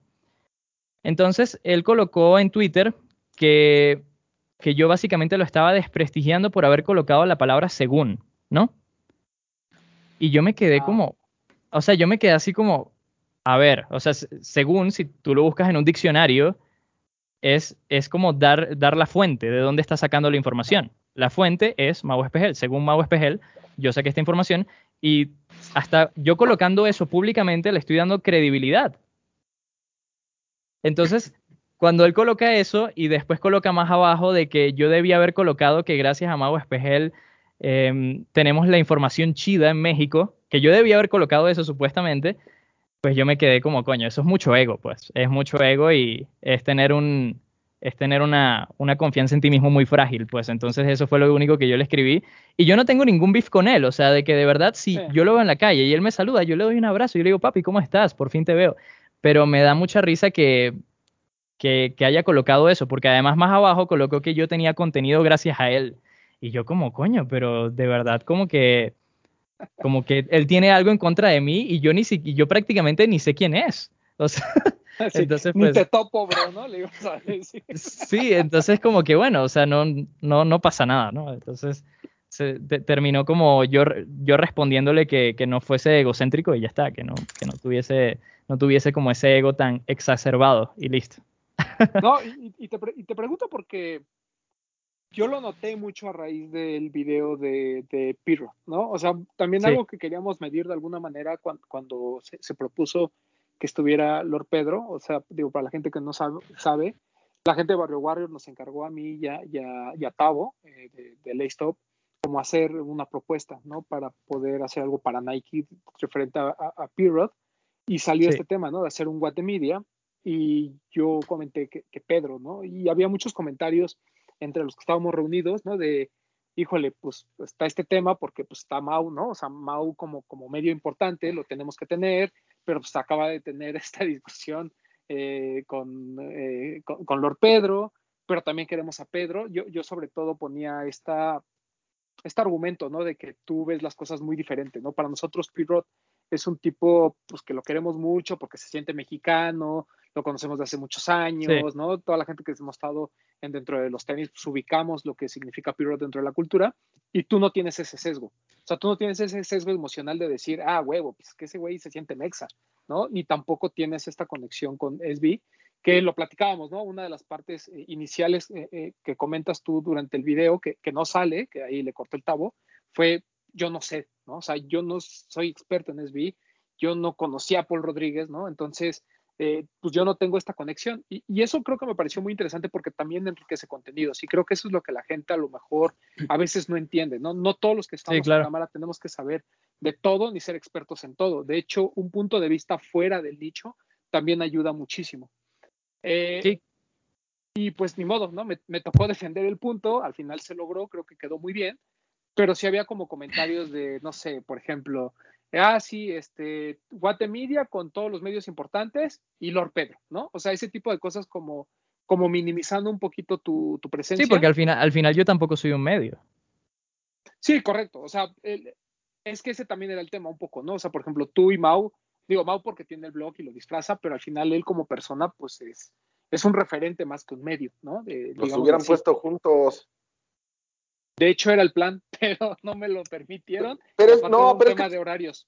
Pero es que, o sea, si es, si es por los horarios es diferente, pero si los ponen juntos, Mau es una persona que tiene toda la educación del mundo. En redes podrá comentar y decir, pero tiene toda la educación. Y Lord Pedro también se ve que es una persona muy educada, entonces no iba a pasar nada. Hasta iban a acabar No. arreglando todo y siendo amigos. Claro, claro. eh, O sea, yo, se lo he dicho a Román, aquí estamos todos para, para apoyarnos y todos estamos en el mismo medio y a todos nos apasionan los Sí. sneakers. ¿Qué, qué sentido tiene que, que no nos llevemos bien? O sea, es que no, No, no y- tiene sentido. E incluso un poquito, el, perdón, eh, incluso un po- eh, yo lo platiqué con Mau y Mau hizo el mismo comentario que Pedro, ¿eh? así como de, pues no hay problema, ¿sabes? Sí, pues sí. Pero a ver, Yo, yo lo que quería, si puedo rápido, sí. era, era hacer un comentario. O sea, muchas veces nosotros, bueno, nos, voy a hablar a título personal. Muchas veces yo rechazo contenido nuevo, no porque sea nuevo, no porque sienta eh, como competencia, porque esto no para mí no es una competencia. Lo Sí. rechazo porque está mal hecho. ¿Me explico? O sea, yo el, vi el video de Lord de mi colección de tenis Sí, y me pareció que era un buen video. O sea, no es el contenido que yo consumo, pero me parece que es un contenido de calidad. Y todos los contenidos de calidad nuevos para mí son bienvenidos. El problema son los que no son buenos y se aferran, ¿me explico? Ese para mí es el problema. Pero a ver, yo, yo quiero hacerle una pregunta a Pedro antes de que antes de que nos vayamos ya más adelante, regresar un poquito. Por ahí Román te preguntaba que cómo sentiste y que cómo te recibió la comunidad y eso, pero yo, yo, yo te quiero preguntar esto porque es la visión que yo tengo de ti. Para Sí. mí, cuando como que empezó a hacer ruido tu canal en el mundo ya más clavado, fue con tu video que se llama La, la irresponsabilidad de los influencers, que en la Sí. portada dice la gran estafa. ¿Tú consideras que a partir de ese video como que más gente te empezó a ver? Porque esa es la percepción que yo tengo. A partir de ese video, yo siento como que muchos de nosotros y otras personas que conozco como que empezaron a hablar de ti y, em- y empezaron a notarte. ¿Tú crees que fue a partir de ese video? A partir, a partir de ese video me empezaron, me empezaron a ver como las personas, como los medios, los referentes, ustedes. Pero no me empezó a ver más gente en general. O sea, en realidad como los que, los que notaron ese video fueron las personas importantes de- del medio. Realmente. Sí. Entonces, desde que, desde que yo saqué ese video, de hecho, conocí a Lorenz, conocí a Roque, conocí a todos ellos, por ese lado, ¿no? Porque ellos me escribieron casi que el mismo día que habían visto el video y les había gustado. Y gracias a ese video también conocí a otras personas. Entonces, eh, y, y también ustedes lo vieron. Entonces, eh, yo creo que fue, fue más eso, porque realmente el video tampoco es como que tiene tantas vistas. O sea, eh, yo recuerdo que en el momento tenía como 10.000 vistas. Ahorita Em, tienes 21 mil. Ahorita tiene 21.000, ¿no? Pero en el momento yo, te- yo recuerdo que tenía 10.000, o sea, en los días siguientes después de publicarlo. Y, y eso era lo usual. Eso es lo usual que yo he tenido en el canal desde hace como un año, 10.000 Sí. vistas, como promedio. Es que esa, o sea, esa es mi percepción de ti porque yo fue cuando me di cuenta de tu contenido. A mí me Sí. gustó mucho ese video y creo que salió en un momento en el que todos nosotros traíamos ahí esta crítica de los influencers y de las tiendas Sí. fake y de que Sí. si yo apoyo a la comunidad no me importa si venden fake y no, porque y ya después meses después ya ya digo que no, que nadie venda fake. Entonces ahí fue como que yo fue cuando te conocí y sí ya después vi que, que otros te empezaron se empezaron a colgar de este contenido que hiciste como para como para empezar a decir, sí, miren, él también piensa esto, pero, pero creo que, o sea, creo que estoy de acuerdo contigo en que nosotros los más clavados, como que te empezamos a notar desde este, desde este video y a mí particularmente me gusta mucho. Y regreso al tema este que decía Román, ¿no? También de cómo dice las cosas. Creo que como, que como dicen las cosas en ese video, es como muchos tendríamos que tener esa postura en cuanto a este tipo de gente, ¿no? Pero bueno, quería retomar eso porque creo que es un, era un pasito atrás de, de cómo, de cómo te percibimos nosotros y, y que te fuiste metiendo y creo que hoy en día pues ya estás en un punto en el que muchos de nuestros seguidores te conocen, conocen tu contenido y les gusta, entonces creo que eso habla bien, muy bien de lo que estás haciendo, o sea, no es por pararme el cuello, ¿eh? pero nosotros siempre hemos dicho que nosotros tenemos poquitos views, pero sabemos que la gente que nos ve es gente que realmente está como muy clavada, o sea, nos, nosotros no llegamos a un público como muy general de que tal vez compran un par de tenis a la semana o no les importa la historia o cosas así, pero el que nuestro nicho sepa lo que estás haciendo, creo que habla muy bien de tu contenido. Gracias, Alberto. Y, y sa- sabes que yo en, ese momento es que yo hice ese video porque yo estaba muy molesto de que me escribían casi que personas diario preguntando que si estas tiendas vendían originales y personas diciendo que habían comprado. Y yo estaba molesto, o sea, porque yo decía como, coño, nadie está hablando sobre esto y las personas que son como los referentes las están promocionando, pues coño, yo tengo que al menos dar, dar mi voz, ¿no? Como alzar la voz y decir, como miren, esto no está bien, esto que está pasando está mal y, y ya está. Que, que, que bueno, yo siento que, que así debería ser siempre, ¿no? Y por esa razón yo no, yo nunca he promocionado una tienda de reventa, jamás, y jamás lo voy a hacer al menos de que sea como, como algo, como una empresa establecida, ¿no? Pero es que a mí me, me malviaja mucho eso de promocionar tiendas de reventa y, y, y, veo muchos medios que lo hacen y me perturba.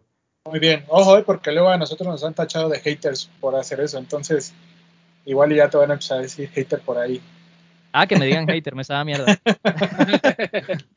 sí, es que, digo, toca, digo, tocando un poquito ese tema, eso creo que también es algo que te ha caracterizado, ¿no? El hecho de, y lo platicamos un poquito al principio, el, no solo de cómo dices las cosas, sino que tocas temas que para mucha gente es incómodo, ¿no? O sea, pues sí. por lo que tú quieras, ¿no? O sea, porque al final, pues nadie quiere meterse en problemas con, con Luisito Comunica, que de todo le vale un pito, ¿no? O con mis amigos de la cotorriza, bueno, este, con Ricardo Pérez en específico, que también, ¿no? O sea, eh, y, y, es, pues, claro, es una irresponsabilidad y pasa con TikTokers y pasa con YouTubers que pues recomiendan tiendas que pues obviamente ni siquiera voltean a investigar quién se las manda, quién hacen, si, si existen, si no existen, simplemente es, ah, me mandaron un par que yo creo que es original y probablemente el que les manden sea original, ¿no? En el que dice, ay, este, danos un, ahí un agradecimiento, ¿no? Ellos, por, por supuesto que saben que un par de tenis de ese tipo, pues cuestan alrededor de cuatro mil o cinco mil pesos, entonces prácticamente le están pagando cinco mil pesos sí. por una historia, ¿no? Eh, y el tema sí, claro. es que, pues, mucha gente cae y empieza todo este tipo de estafas, pero, pero bueno, o sea, son temas que al final se tienen que tocar, que, que son importantes y que de alguna manera, pues tú con ese video, creo que como bien dice Bretón, eh, pues todos te volteamos a ver, no fue así como de, a ver, güey, este güey, pues, ¿qué está haciendo, no? Y como, y como platicábamos también, creo que mucho de lo que nosotros empezamos a notar es que mucha gente que nos ve a nosotros también te empezó a ver a ti y también lo mismo pasaba en Laystop, ¿no? Yo platicando con Poxte y con Tavo, pues surgía este tema, ¿no? De que muchos de, así que había gente que coincidía en ambos canales. Y eso sí. te habla de que, pues a lo mejor tu contenido es diferente a lo que hacemos nosotros, pero al final para el público es un complemento de todo lo que estamos hablando y de todo lo que representa la, pues la escena, ¿no? Como tal. Entonces, creo que eso eh, lo, has llevado muy bien. La verdad es que eh, yo me declaro fan de tus en vivos, ahí siempre estamos cotorreando y todo, porque la verdad la comunidad que has creado es muy interesante, ¿no? O sea, nosotros eh, siempre presumimos, como bien dice Bretón, esta comunidad de muy pocas personas, pero que están generando y que están generando y que hasta compran nuestras playeras y compran nuestras sudaderas, ¿no? O sea, que es gente sí. pues muy apasionada de alguna manera y, y, que le gusta cotorrear con nosotros y que está en el Discord y que está cuando hacemos un en vivo, ¿no? O en mi caso o, o demás. Y, y, creo que lo mismo pasa contigo, ¿no? De alguna manera, de alguna manera es gente que está ahí constantemente viendo qué haces, que te pregunta, que te pide consejos, ¿no? Sí. Porque hay un, hay un respeto a tu trabajo, pero también hay un respeto al conocimiento que has mostrado.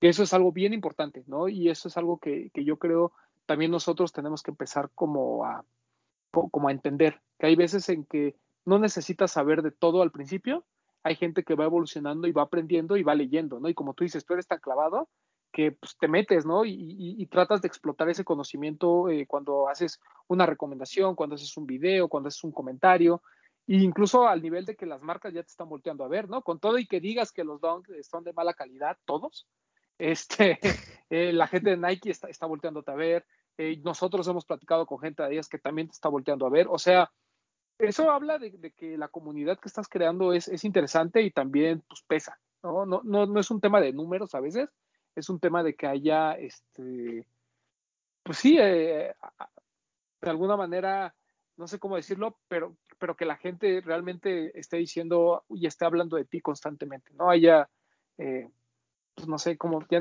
ya, no encontré la palabra, pero sí, tú me entiendes. Sí, claro, ¿no? Y es que yo, yo siento que hoy, hoy en día en las, las redes sociales como la, la, palabra influencer está como tan, tan prostituida que ahora, ahora los seguidores no son tan importantes. O sea, no, no sirve de nada si tienes 500 mil seguidores, pero no, no tienes, o sea, como que no generas como cierta influencia y tu contenido no tiene un significado, no tiene un trasfondo. Si no lo tiene, no sirve de nada. O sea, al final no sirve, o sea, como que como que yo siento que hoy en día es más valioso que, que realmente tú tengas un público y una comunidad que realmente como que se eduque con tu contenido y que vea tu contenido y le inspire a que sea un contenido vacío. E- Eso es lo más importante. Pedro, eh, hablábamos un poquito también de, de, que las marcas te están buscando. Eh, ¿Tú estarías dispuesto a firmar exclusividad con alguna marca? Sí. ¿Sí? Sí, sí, está, sí estaría dispuesto porque yo siento que cuando una empresa te pone los ojos y confía en ti y confía lo suficientemente en ti como para hacerte firmar una exclusividad, como que realmente se, se, se gana de cierta forma tu cariño, ¿sabes? Entonces yo sí lo haría. Pero estarías dispuesto a que una marca, por ejemplo, ¿no? Porque tú estás pensando en Nike o Adidas, pero llega ASICS, por ejemplo, y te dice, Sí. oye, Lord, yo voy a empezar a distribuir toda esta parte de colaboraciones, toda esta parte chida de, en México, que no tiene presencia, pero te necesito a ti. ¿Estarías dispuesto a dejar de hacer contenido de Nike y Adidas por firmar con ASICS? No, yo, yo creo que también dependería del contrato, o sea, porque si yo de repente firmo una exclusividad, sería como que yo firmo una exclusividad contigo y cada vez que yo, que me vean en la calle o cada vez que yo suba algo en historias o cada vez que yo suba contenido con yo ropa puesta, lo uso con esa marca, pero yo podría hacer contenido de todas las marcas igual. Porque, porque al final mi trabajo es hacer contenido de todas las marcas, si no, no tendría criterio. O sea, imagínate, de repente yo hago una review de puros Nike, pues la gente va a decir como, pues, pues bueno, si, ¿cómo vas a decir que lo- todos los Nike son buenos si no, ha- no has visto las otras marcas, ¿sabes? Entonces también eso es necesario. Ok. O sea, sí, pero con tus condiciones, ¿no? Y la Ajá, primera exacto. sería, puedo seguir haciendo eh, Como Kanye, que quería firmar o- con Adidas, pero usar Jordan. Así. Ah, Este, ok, ok. Calcetas. Nike, ¿no? fucking, fucking Kanye. Kanye hace eso para llamar la atención. Algo ahí. Bueno, aunque sí. ustedes creen que hay algo raro por ahí con Nike, porque además con lo de Donda estaba, ¿cómo se llama ella? Shakari Richardson, algo así se llama. Ajá. Eh, estaba con un comercial de Nike y pues eso lo, pusi- lo pusieron ahí como promocional de Donda y es de Nike. Entonces me pareció muy raro y además Kanye había salido con los Nike y luego con los calcetines, entonces como que no sé, está medio raro. Pues mira, ese güey está tan loco que quién sabe. Yo creo que Nike nada más ha de reír. Ya. Pues es que, es Puede que no sé, está- es, es muy extraño. Sí, o- obviamente es para llamar la atención. Sí, no, quién sabe qué vaya a suceder con, con Kanye. Es más, quién Ah, sabe va a seguir ahí, ¿no? Va, va a ahí. seguir en Sí. Adidas y no Sí, se va sí, a ir porque eh, genera mucho dinero, pero no sé que, si Nike está haciendo a propósito el no lanzar los Yeezy, ¿sabes? O sea, que dijeran, "Pues no los vamos a lanzar hasta que ese pinche loco le baje. No sé. Porque de que pueden hacerlo, pueden hacerlo. Creo que ya no hay derecho sobre el nombre. Ok. O lo podrían lanzar con otro nombre, sin ningún problema. Ya sabes. El Nike Y, ¿no? También, pero Pero- como que no, no estaría chévere, ¿no? O sea, no estaría cool porque la gente diría como, coño, no, no, no le están dando como el mérito a Kanye, ¿no? Si es su diseño, no sé. Ah, no, claro, pero decidiría así como de, ok, no tengo el derecho sobre el nombre de Yeezy, pero ahí está el modelo, ¿no? Y pues, Sí, claro. Kanye, por tu modelo icónico, pero no, no le puedo poner Yeezy, por ejemplo, si fuera el Yeezy 1, pues en la parte del pull tab. No ¿Tú, tú te lanzarías un Air GC1 que no se llame Air GC1 sin Kanye? Sí, claro, porque a mí yo creo que la pieza es demasiado buena. O sea, el, el Ok. par es muy bonito y, y sí lo compraría a pesar de que no dijera Yeezy. Pero pues obviamente pierde esa esencia, ¿no? Pero pues mira, Sí, como claro. eso hemos visto miles de cosas, miles de reediciones. Que ese es un tema también que, que me gustaría tocar contigo a partir de este tema de moda. Por ejemplo, platicamos de Off-White, ¿no? Que como cuando sacan estos pares que son de performance hasta cierto punto, que son nuevos, que no son reediciones, pues también eh, adquiere cierta frescura, ¿no? A pesar de que mucha gente puede Sí. o no gustarle, eh, pues obviamente ahí demuestra este, realmente Virgil un poquito de para lo que fue contratado, ¿no? No solo ponerle colorways nuevos a lo que ya vimos, sino también tratar de recrear algunas cosas. Eh, ¿Tú crees que realmente en, en, algunos tres o cuatro años esta moda, por así decirlo, de, de, de, las reediciones, de los retros, va a empezar a perder fuerza y justamente estas eh, propuestas más viendo hacia futuro, ¿no? Por ejemplo, está muy viralizado este artista, ¿no? Que hizo como unas conceptualizaciones de, de tenis muy futuristas de varias marcas, ¿no? De ASICS, de Adidas, de Nike. Sí. Eh, ¿Tú piensas que hacia allá va el futuro del sneaker game a lo mejor en tres o cuatro años o vamos a seguir viviendo de reediciones durante los próximos diez años? Coño, yo, yo esto lo he dicho desde hace mucho tiempo y es que a mí me perturba un poco que Nike depende mucho de los retros. O sea, Nike, Nike depende, bueno, Nike y Jordan Brand dependen prácticamente al 100% de los retro en cuanto a en cuanto al mercado de los, de los puristas de sneakers, porque al final están los General Release, como los Air Force One, que siempre se van a vender y todos esos pares, ¿no? Y, por ejemplo, las últimas colaboraciones que hemos visto, como los Jordan 4 Union LA, a mí me gustan mucho porque es como un rediseño de los Jordan 4. O sea, como que modifican la silueta, al igual que los Nike Don High Ambush, algo así. O sea, me gusta que no se ven como es realmente la silueta, sino que realmente eh, como que cambian lo que, es, lo que es el tenis, ¿no? Lo que es la, la, la identidad. Ahora, a mí lo que, lo que lo que me pasa es que yo siento que, por ejemplo, marcas como Yeezy que se están arriesgando y están innovando y están haciendo diseños distintos, puede que terminen dominando en, el futuro, o sea, de aquí a 5 o 10 años. Porque hay muchas personas que, pierden, pierden esa noción de la historia de Michael Jordan, pierden la noción de, de la historia de los retro, es un mercado nuevo y de repente eh, con la influencia que tiene Kanye, la influencia que, tiene, que tienen ese tipo de personalidades en la moda, yo creo que... Mm, es, es perturbador. Pero yo siento que sí, que Nike necesita sacar como nuevas siluetas para lifestyle, como para estilo de vida, que no sean, que no sean como de repente los Jordan 36, que los Jordan 36 son como para performance de Luka Doncic, o sea que están interesantes, sí, el colorway está chévere, yo los utilizaría en la cancha, pero no saldría con ellos a la calle, y la mayoría de las personas tampoco. Entonces yo siento que Nike se debería arriesgar un poquito más en ese ámbito y no solo hacerlo en las colaboraciones, porque sí, están que sí, los Nike Zoom 004 de Matthew Williams, por ejemplo, que están, están maravillosos, pero es una colaboración y es muy limitada. Pero si de repente Nike empezase a sacar como estos lanzamientos independientes de diseños que son distintos, que son para lifestyle, que sean atractivos, yo creo que eso cambiaría un poco la cosa. ¿Qué pasa con el Road Warrior, por ejemplo, no? O sea, y es que el Road Warrior, si lo hubiesen sacado, eh, por ejemplo, acá en México no llegó, yo lo hubiese comprado. La verdad me encanta es muy bueno. O sea, que, pero ahí te demuestra que hay potencial, ¿no? O sea, en términos de diseño. Claro que lo hay. La línea ISPA, la línea ISPA es maravillosa. Correcto. Sí. Pero bueno, pues vamos a ver qué pasa, mi queridísimo Pedro, porque este tema de los sneakers es, caliente pero, pero tú, eh, desde pero tú qué piensas, o sea, ¿tú, ¿tú qué piensas? ¿Cómo lo ves? Porque ahorita estamos como saturados de colaboraciones, como que se está perdiendo un poquito la exclusividad también porque las marcas se sienten como medio obligadas a sacar muchos colorways de lo mismo para que la gente tenga chance de poder comprarlos porque igual es muy difícil. Entonces como que ya no se siente tan único, tan especial, tan exclusivo como antes y cada vez hay más colaboraciones y ahora las triples colaboraciones que si Fujiwara con Sakai y Nike que es una locura y eso eso está chévere para este año, pero de repente de aquí a dos años nos siguen dando triples colaboraciones y nos vamos a quedar como mierda. O sea, ya, ya es como, como, como masticado, ¿sabes? Como, no sé.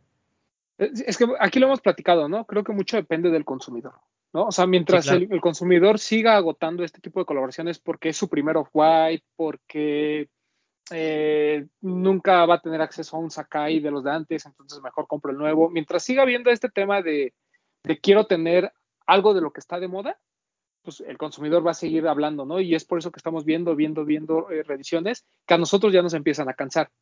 Pero también es cierto que las pocas líneas que están comenzando a, eh, refrescar algunas marcas, pues la gente no lo está recibiendo bien, ¿no? Como el caso de ISPA. Que, que yo creo que a eso se debe el éxito de New Balance, fíjate. New Balance lo está haciendo muy bien. O sea, New Balance sabe perfectamente dónde colaborar, qué siluetas reeditar y, mantener fuertes pero también te da hoy una propuesta completamente nueva, como es el 327, por ejemplo, ¿no? O sea, eh, o el 237, que es, sí, a través de la colaboración te la presento, pero que ese sea como mi entrada a ofrecer algo diferente fuera de mis reediciones normales del 990, del 993, que ahí están, pero aparte tengo esto que, que, sigue teniendo mucha fuerza. Y tampoco es alocarse, o sea, tampoco es sacar 30 siluetas diferentes para ver cuál le acomoda al cliente, ¿no? Es como darle mucha fuerza a una porque estos ya se venden, o sea, estas reediciones del 990 y demás, eh, nada más le ponen pata, le ponen kit o le ponen cualquier otro colaborador y se van a vender sin ningún problema. El tema pues, es todo lo que hay detrás. A mí me sorprende, por ejemplo, el 2002R, que no es un par tan viejo, cómo está teniendo mucha fuerza dentro del mercado, ¿no? Que esa es mi otra pregunta. Eh, aparte de Nike y Adidas, ¿qué otras dos o tres marcas tú ves que o le recomendarías a tu audiencia que le pusiera atención y que les diera una oportunidad?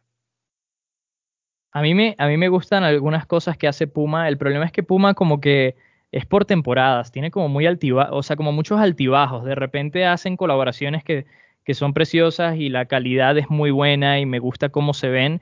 Y de repente pasan meses que no vemos absolutamente nada. Y yo creo que lo que pasa es que Puma no está muy conectado con la cultura, la verdad, y eso es un problema de las personas que manejan la marca. Pero Puma me gusta.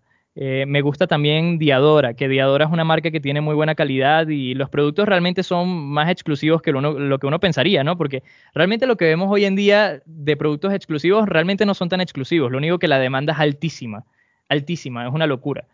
Y eh, me gusta, me gusta también obviamente New Balance. La cuestión de New Balance es que a pesar de que me guste, yo no soy tanto de runners. Y, New Balance como que esa es la identidad de la marca. Entonces me gustan como ciertos pares. Por ejemplo, yo ahorita el que quiero comprar son los New Balance 550. Y pues no han llegado a México, pero, pero me encantan porque son como más estilo básquetbol. Pero sí, yo diría que esas son las, esas son las tres marcas. Bretón, Papu, Vid, ¿alguna pregunta que tengan para Lord Pedro? Me llama mucho la atención el comentario de Puma porque estoy de acuerdo contigo. Creo que Puma no conecta tanto con la cultura, pero me llama la atención porque lo vemos patrocinando ComplexCon, ¿no? y, es uno de los stands más grandes de ComplexCon y el que más la activación tiene y saca pares eh, exclusivos y colaboraciones con Maché y con el, este, el amigo del Papu, el Shoe Surgeon y cosas así, pero no conecta, pero no conecta con la cultura, o sea, no es pregunta, es como reflexión sobre tu, sobre tu respuesta. Me llama mucho la atención porque sí lo hemos comentado muchas veces aquí, que realmente los esfuerzos de Puma no sabemos hacia dónde van dirigidos porque tienen muy buen producto, pero también creemos que como que cuando está arrancando uno, te avientan uno nuevo y luego avientan otro nuevo y como que no dejan que una silueta se establezca, ¿no? Sí, como que no tienen una idea muy clara de, de, de lo que están haciendo. Es muy extraño. Esa, esa es la, eso es lo que uno ve, pero pues quién sabe, ¿no? Sí estoy de acuerdo contigo. ¿Tú, Papu? Este, yo nada más una, o sea, lo que opino del tema que estaban tratando, porque de preguntas me parece que, que ha estado contestando todo lo más importante. Conforme, o sea, sobre lo de las colaboraciones y eso, y los pares que no, pares que no hacen nuevos Nike, me parece que hace tantas colaboraciones que ya uno pierde las ganas de a lo mejor probar la nueva silueta que hicieron. Y si me puede llegar a pasar a mí, le puede pasar a toda la gente que, que yo conseguí la colaboración, pero el que no la consiguió va a estar sobre esa nada más.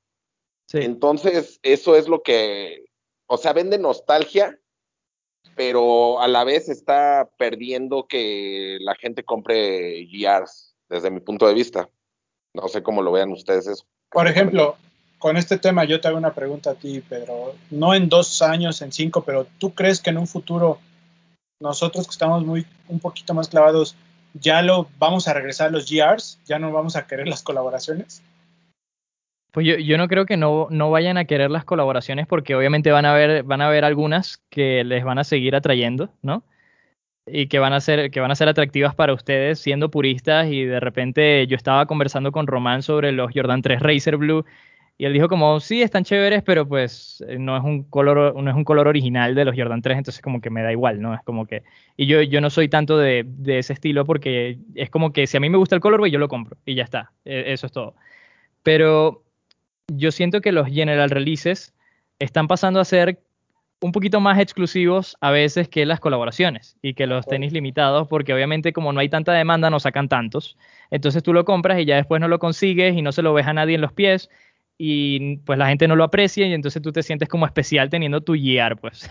¿Qué es lo que pasa con el 550, por ejemplo, ¿no? de New Balance, que es un GR pero se acaba y yo hoy en día creo que valoro más tener un 550, que bueno, el que yo tengo es colaboración, pero de todas formas los GRs se acaban y quisieras tener uno como también, por ejemplo, creo que pasa con los 327, ¿no? Hoy en día creo que te sientes mejor de traer un 327 que tal vez no muchos consiguieron allá traer el off-white que todo el mundo quiere, ¿no?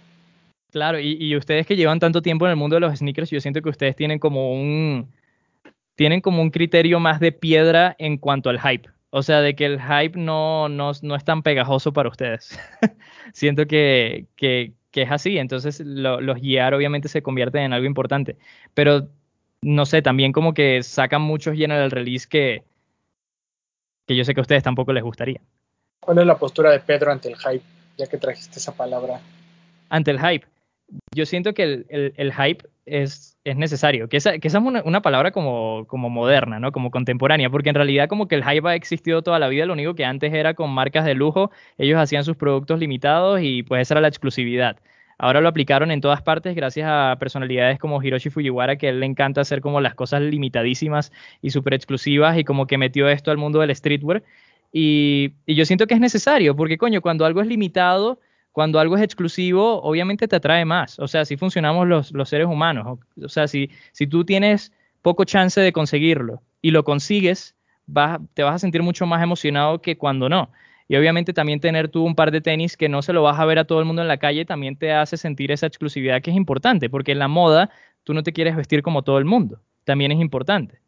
Entonces, para mí el hype es necesario, pero uno tiene que, uno tiene que hypearse con se podría decir con conocimiento, o sea, como hypearse sabiendo por qué cosas hypearse y por cuáles no, como siendo selectivo, creo que es lo importante, porque, por ejemplo, yo me hypeo mucho con los de Travis Scott y Fujiwara, los que van a salir, los hay, en los próximos días, el 29, que Kitby me dijo que al parecer, no, bueno, no sé, eh, que, bueno, yo me hypeo mucho con esos porque me encanta el colorway, me encanta que el patrón de colores no es el mismo que vemos en todos los Jordan 1, es de un Jordan 1 prototipo del 85 que nunca salió y además como que cuando complementas estas dos estéticas de Travis Scott y de Fujiwara que son contrarias, porque son contrarias de que Travis Scott es como maximalista y Fujiwara es minimalista, cuando lo conectas resulta que el par se ve muy bien.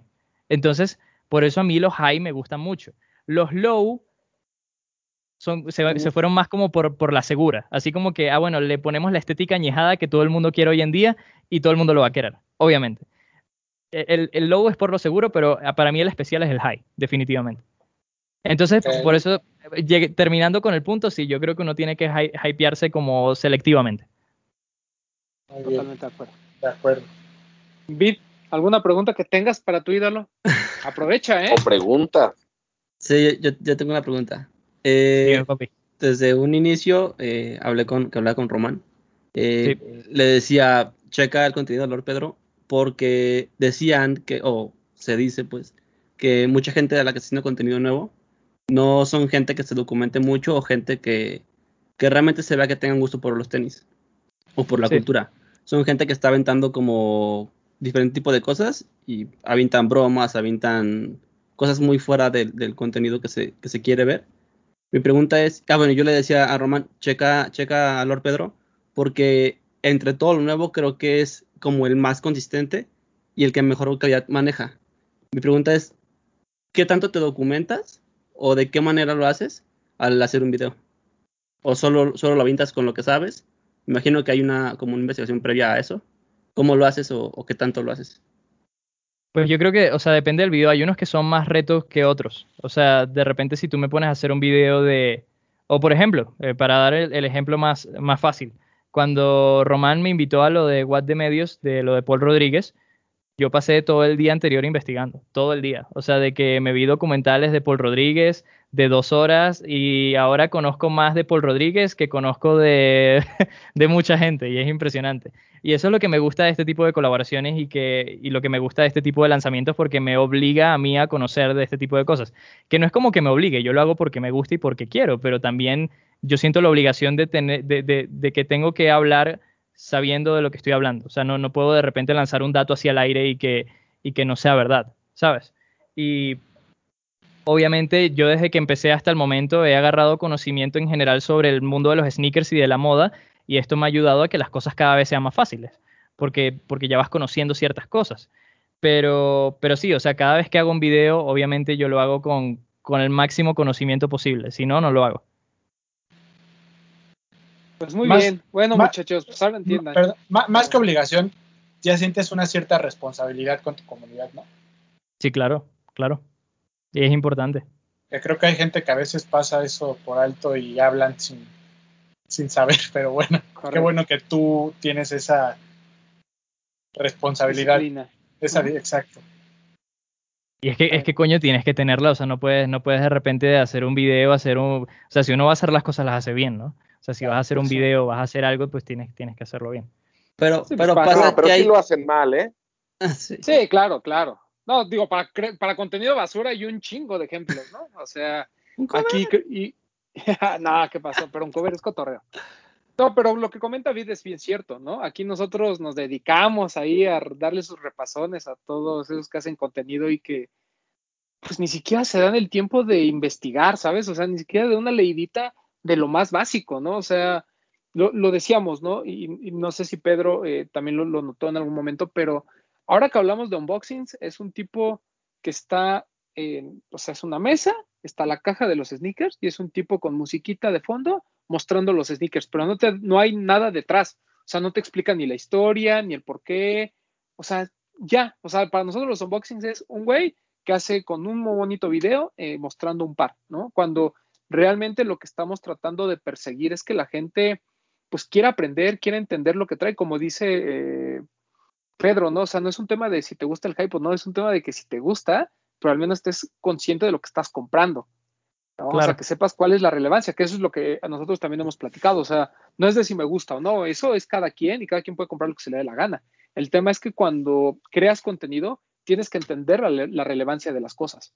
O sea, no solo puede, lo que platicábamos, por ejemplo, con, eh, con Pedro del Jordan 3, es, es, que para mí no es relevante, ¿no? Y Pedro dice, no, espérate, si, si es relevante, porque es lo más cercano al eh, prototipo que sacó Hiroshi del Jordan 3, ¿no? O sea, entonces ahí comienzas a entender algunas cosas que dices, ok, o sea, para él es relevante también ese colorway por una razón, cuando a mí no lo es por el simplemente hecho de no ser OG, ¿no? Entonces empiezan a ver estos distintos puntos de vista que no es que uno sea correcto o incorrecto, simplemente complementan tu opinión y cada persona determinará por qué lo compra. Va a ser que hay gente que diga, pues que yo compro todos los Jordan 3 porque pues, me gusta el Jordan 3, y habrá gente que diga, pues sabes que yo sí me gustó el Jordan 3 por lo que dice Pedro, o sabes que no me gusta porque no es un color OG, ¿no? O sea, como que las sí. opiniones pueden cambiar, el tema pues es estar informado y enriquecer un poquito también tu opinión para tener una compra un poquito más eh, educada, por así decirlo, ¿no?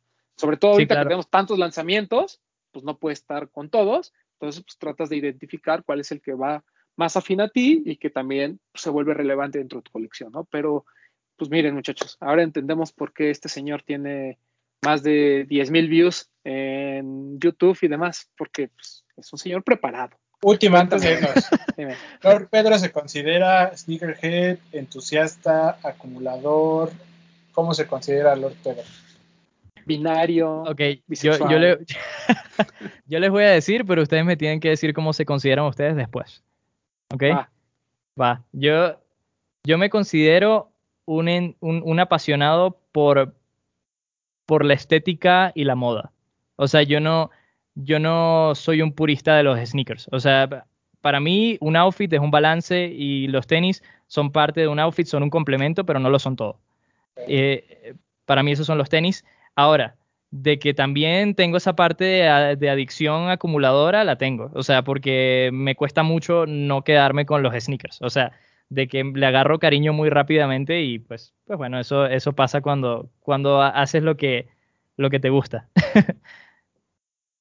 Bretón. Yo soy, yo ya soy acumulador, ya. ¿Cuántos pares tienes, Bretón? No sé, pero debo de estar cerca de los 500, yo creo. Mierda. Nice. A ver, y tú, tú, una pregunta, ¿tú, ¿tú, tienes 500? ¿Y cuántos usas usualmente? O sea, ¿sí de que los estás rotando o...? Mira, yo, yo tenía una regla hasta antes de la pandemia de que okay. por lo menos una vez los usaba, por lo menos una vez. Pero okay. pues durante todo el año de la pandemia lo que compré pues no lo he podido usar, o sea, ya se me acumularon varios que no he usado. Y también ya empecé con, la verdad es que sí he vendido varios, o sea, de los que ya no uso, no, sí, claro. ya, ya me he desenamorado de algunos y he dicho, no, necesito sacar para que puedan seguir entrando. Pero ya en serio, o sea, o sea, sé que soy acumulador, pero a mí no me da miedo esto de decir sneakerhead. Yo puede ser que sí me considere sneakerhead porque pues sí la mayoría del día mi mente en lo que estoy pensando pues son cosas relacionadas con tenis.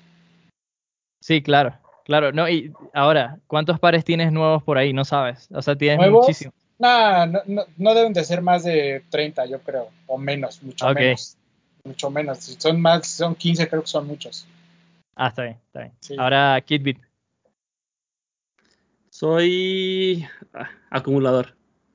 Creo que me gusta mucho la ropa porque siento que la ropa y el cómo se viste la gente habla mucho de ellos. Creo que es como mm. la primera impresión. Y el ver cómo se viste alguien, es, sabes cómo va a ser la persona. Pero la verdad, la verdad es que estoy en esto porque, una, porque es mi trabajo y de esto vivo. Y dos, porque creo que se ha generado una comunidad muy cercana. Eh, me he fijado mucho que la, la, gente que ve los de los tenis, que ve un cover, que ve Lord Pedro, que ve a todos los demás medios, son casi los mismos. Me refiero a la gente cercana, a la gente que se acerca como a hablarte o a, a platicarte. Y sí. eso me gusta mucho. La verdad es que en este punto los tenis para mí son un segundo plano. Compro pares, tengo que ahorita más pares nuevos que usados, porque tengo año y medio comprando pares sin usar. Todos y estamos soy, así, sí. soy acumulador. La verdad es que ya los tenis los compro para generar como el... Obviamente si tengo la oportunidad los compro, pero es más como para generar la conversación con alguien más o como para generar la foto. Realmente no, no me siento un apasionado de los tenis en este momento sino como del, del, medio que se crea o de la comunidad.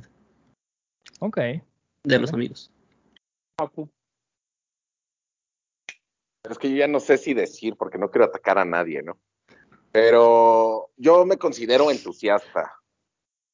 Vale. Y, y también este un poco de acumulador o un mucho, porque igual tengo muchos pares ahí que desde el, por la pandemia y todo están nuevos me puedo considerar a lo mejor, no, no quiero utilizar alguna palabra que hayan utilizado mis compañeros, pero un estudioso de, del tema. Claro. Eh, hasta, okay. y, y, ya, o sea, sí me. O considero. sea, no quieres decir que es sneakerhead. Sí, no, eso se me hace muy pretencioso. pero ¿por qué pretencioso? O sea, yo, yo también. Porque yo siento, es que yo siento que es un título que te pone la gente, no te lo das ah, okay. tú solo. Eso es, ese es mi pensar. Bretón tiene toda la razón en decirse así porque o sea como que no te identificas con la palabra sneakerhead yeah. Claro si o sea, yo no yo no yo no me puse así yo dije que a mí no me daría no me da miedo ah, okay. a coger ese término o sea yo no lo veo malo. Pero ustedes sienten que el término tiene una connotación negativa. No. No. No, yo no. O sea, si cuando lo traduces, dices, si lo traduces dices, igual, yo ah, soy, el, yo soy el, el, mayor coleccionista de tenis de México, ahí sí, la verdad, digo, sabes que estás malito, ¿qué te pasa, no? Pero si lo utilizas porque en realidad lo estudias y no nada más porque compras, guardas y presumes, está sí. bien. O Te sea, lo ganas, más bien. Sí. Es, es que, es que para mí esto, para mí esto es, un, esto es un, una forma de expresión. O sea, la moda es una forma de expresión y, y, a mí me gusta, me gusta tener tenis para yo expresarme. Y también porque lo siento como, o sea, yo me siento como un niño cuando tengo un tenis nuevo. O sea, para mí es como un juguete también. O sea, que yo los tengo puestos y estoy emocionado por salir a la calle para usarlos. Y eso también eh, me parece a mí muy importante. Porque, coño, no hay, no hay, no hay muchas cosas que te hagan en las mañanas decir como, coño, me quiero despertar hoy y quiero usar mis tenis, ¿sabes? O sea, es, esa felicidad, esa emoción que te da eso, no te la dan otras cosas y por eso, por eso es importante. ¿Tú, Román? No, acumulador, slash mamador, slash este, lo que quieran.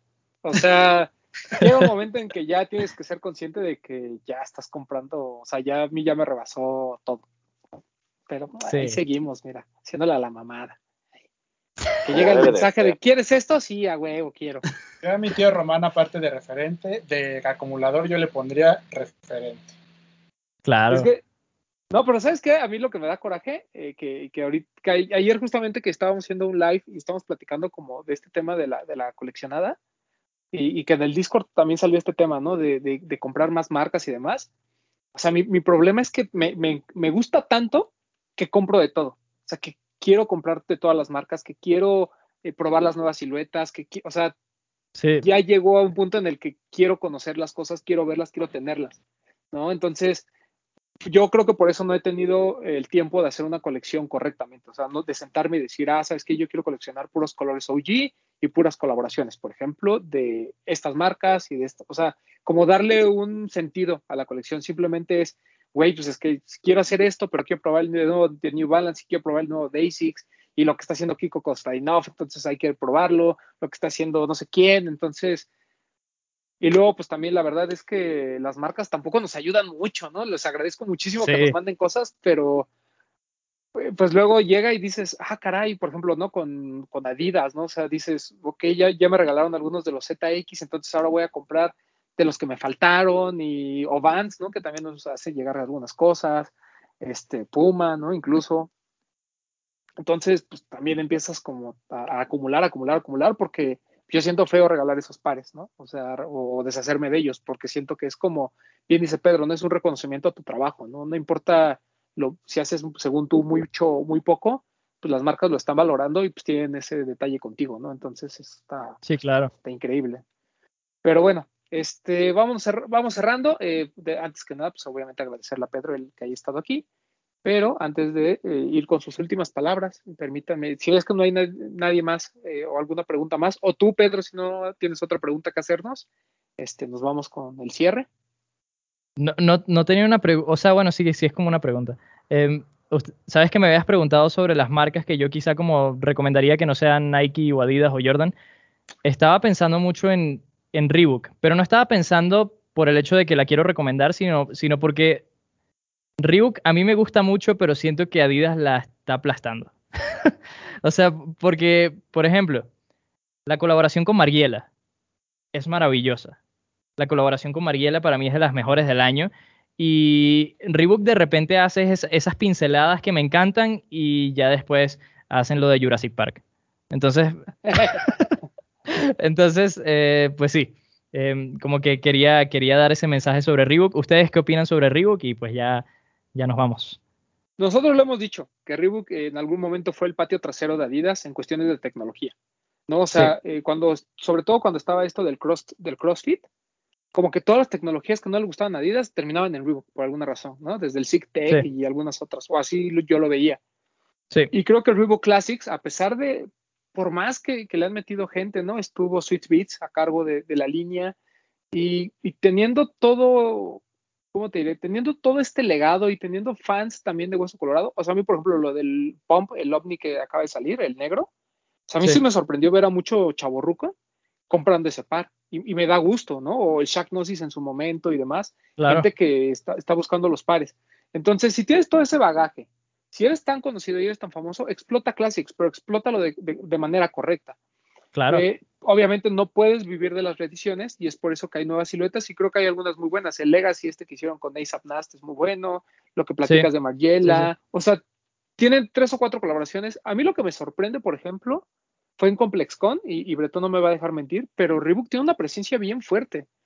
Y, y, yo me he arrepentido de, yo me he arrepentido de comprar, de no comprar pares en ComplexCon. Por eso la última vez me compré dos y por eso tuve que Erika pagar Manuel, en BBC. Ese de que, Manuel, yo me arrepentí sí. así horrible, horrible, horrible. Es que Reebok era fuerte. Reebok era la marca más fuerte, de hecho, hace, hace ya décadas. Y pues bueno, ya después fue, formó parte de, de, Adidas y como que se fue un poquito para abajo. Pero... De, de, hecho, en la actualidad, hablando nosotros como equipo, Reebok es muy cercano a nosotros y nos trata muy bien, la verdad. Y, y creo que hace muy, muchos esfuerzos muy aplaudibles, muy plausibles en México y creo que tal vez nosotros como consumidores somos los que no estamos a, eh, no nos estamos como fijando no le estamos prestando la atención que debemos a lo que está haciendo Reebok, creo yo porque para mí los esfuerzos que están haciendo particularmente con nosotros y con los medios, con la comunidad, creo yo, sí, creo sí. que son importantes los esfuerzos que hace Reebok. Claro, bueno, el, el, hecho de que hayan traído esa colaboración con Mariela a mí me hizo feliz. Y, y, la gente como que no, no lo apreció tanto como debería, o sea, de que, sí. coño, es una colaboración con Mariela, pero bueno, eh, era algo que quería decir sobre Reebok, de verdad muchísimas gracias por invitarme, eh, la pasé muy bien, eh, estuvo, estuvo maravilloso, que ahorita ya, ya, voy, a, voy a empezar el live en dos minutos, y que, sí. que bueno, al, al final como que siempre está esta parte de dejar mis redes sociales para que me sigan, pero pues... Dale, dale, dale. Eh, comercial completo. Sí, eh, mi cuenta de Instagram es lorpedro96, en YouTube lorpedro, y me encantaría estar aquí de nuevo si ustedes quieren que esté para comentar y que no sea tanto una entrevista. Me gustaría comentar con ustedes. Claro, claro, claro que sí. Ya nada más te vamos, a robar, te vamos a robar cinco minutos de tu live, nada más para despedirnos y para cerrar. Claro, date, date, date. Eh, pero, pero diles cuánto, antes de eso, diles cuándo haces lives en tus live scopes, todo lo, Ah, bueno, to todos los lunes. Twitch. Sí, sí, claro. Todos los lunes hacemos lives a las 8 de la noche en Twitch para los lanzamientos de la semana. Y cada vez que hay un lanzamiento, hacemos live. Entonces, eh, ahí vamos a estar en, en, cada lanzamiento en tal caso de que quieran, eh, quieran compañía. Porque, coño, a veces uno está en, en esos, en esos launches limitados y está todo perturbado. Entonces está chévere. Y, y bueno, eh, gracias Román, gracias, gracias Bretón, gracias Kitbit, gracias Papu. Los aprecio muchísimo y, y pues ya. Vámonos rápido. Muchas gracias por estar con nosotros. Bretón.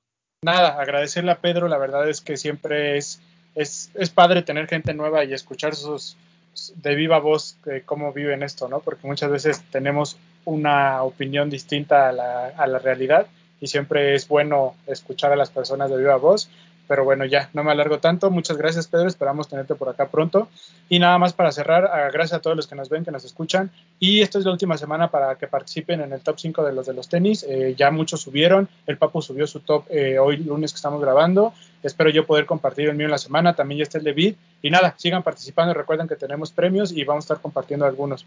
Eh, a mí me pueden seguir en arroba bretón27 y nos vemos por acá. Ah, y gracias a todos los que nos vieron en Vans Channel 66. Espero les haya gustado. Eh, Kidbit. Gracias de nuevo amigos por la invitación. Gracias a, a, Lord Pedro por haber estado aquí. De verdad, síganlo. Es alguien este, que genera contenido muy bueno y creo que es una, una mente como nueva dentro de esto. Y nada, eh, martes a las 8 pm en un Cobra Sneakers en Facebook. A veces sí, a veces no, pero ustedes ahí estén pendientes.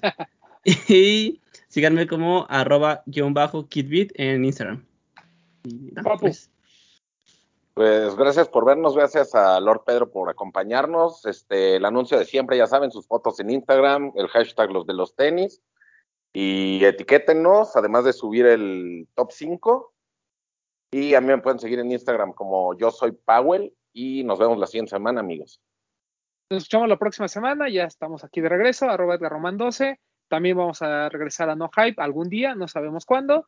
Y pues nada, muchas gracias a Pedro, la verdad es que fue una gran entrevista, fue un gran programa y pues miren, ya tuvimos al, al venezolano más caliente de la Ciudad de México. Entonces, muchas gracias, besos para todos. Gracias. Adiós. Hablemos de tenis, nada más.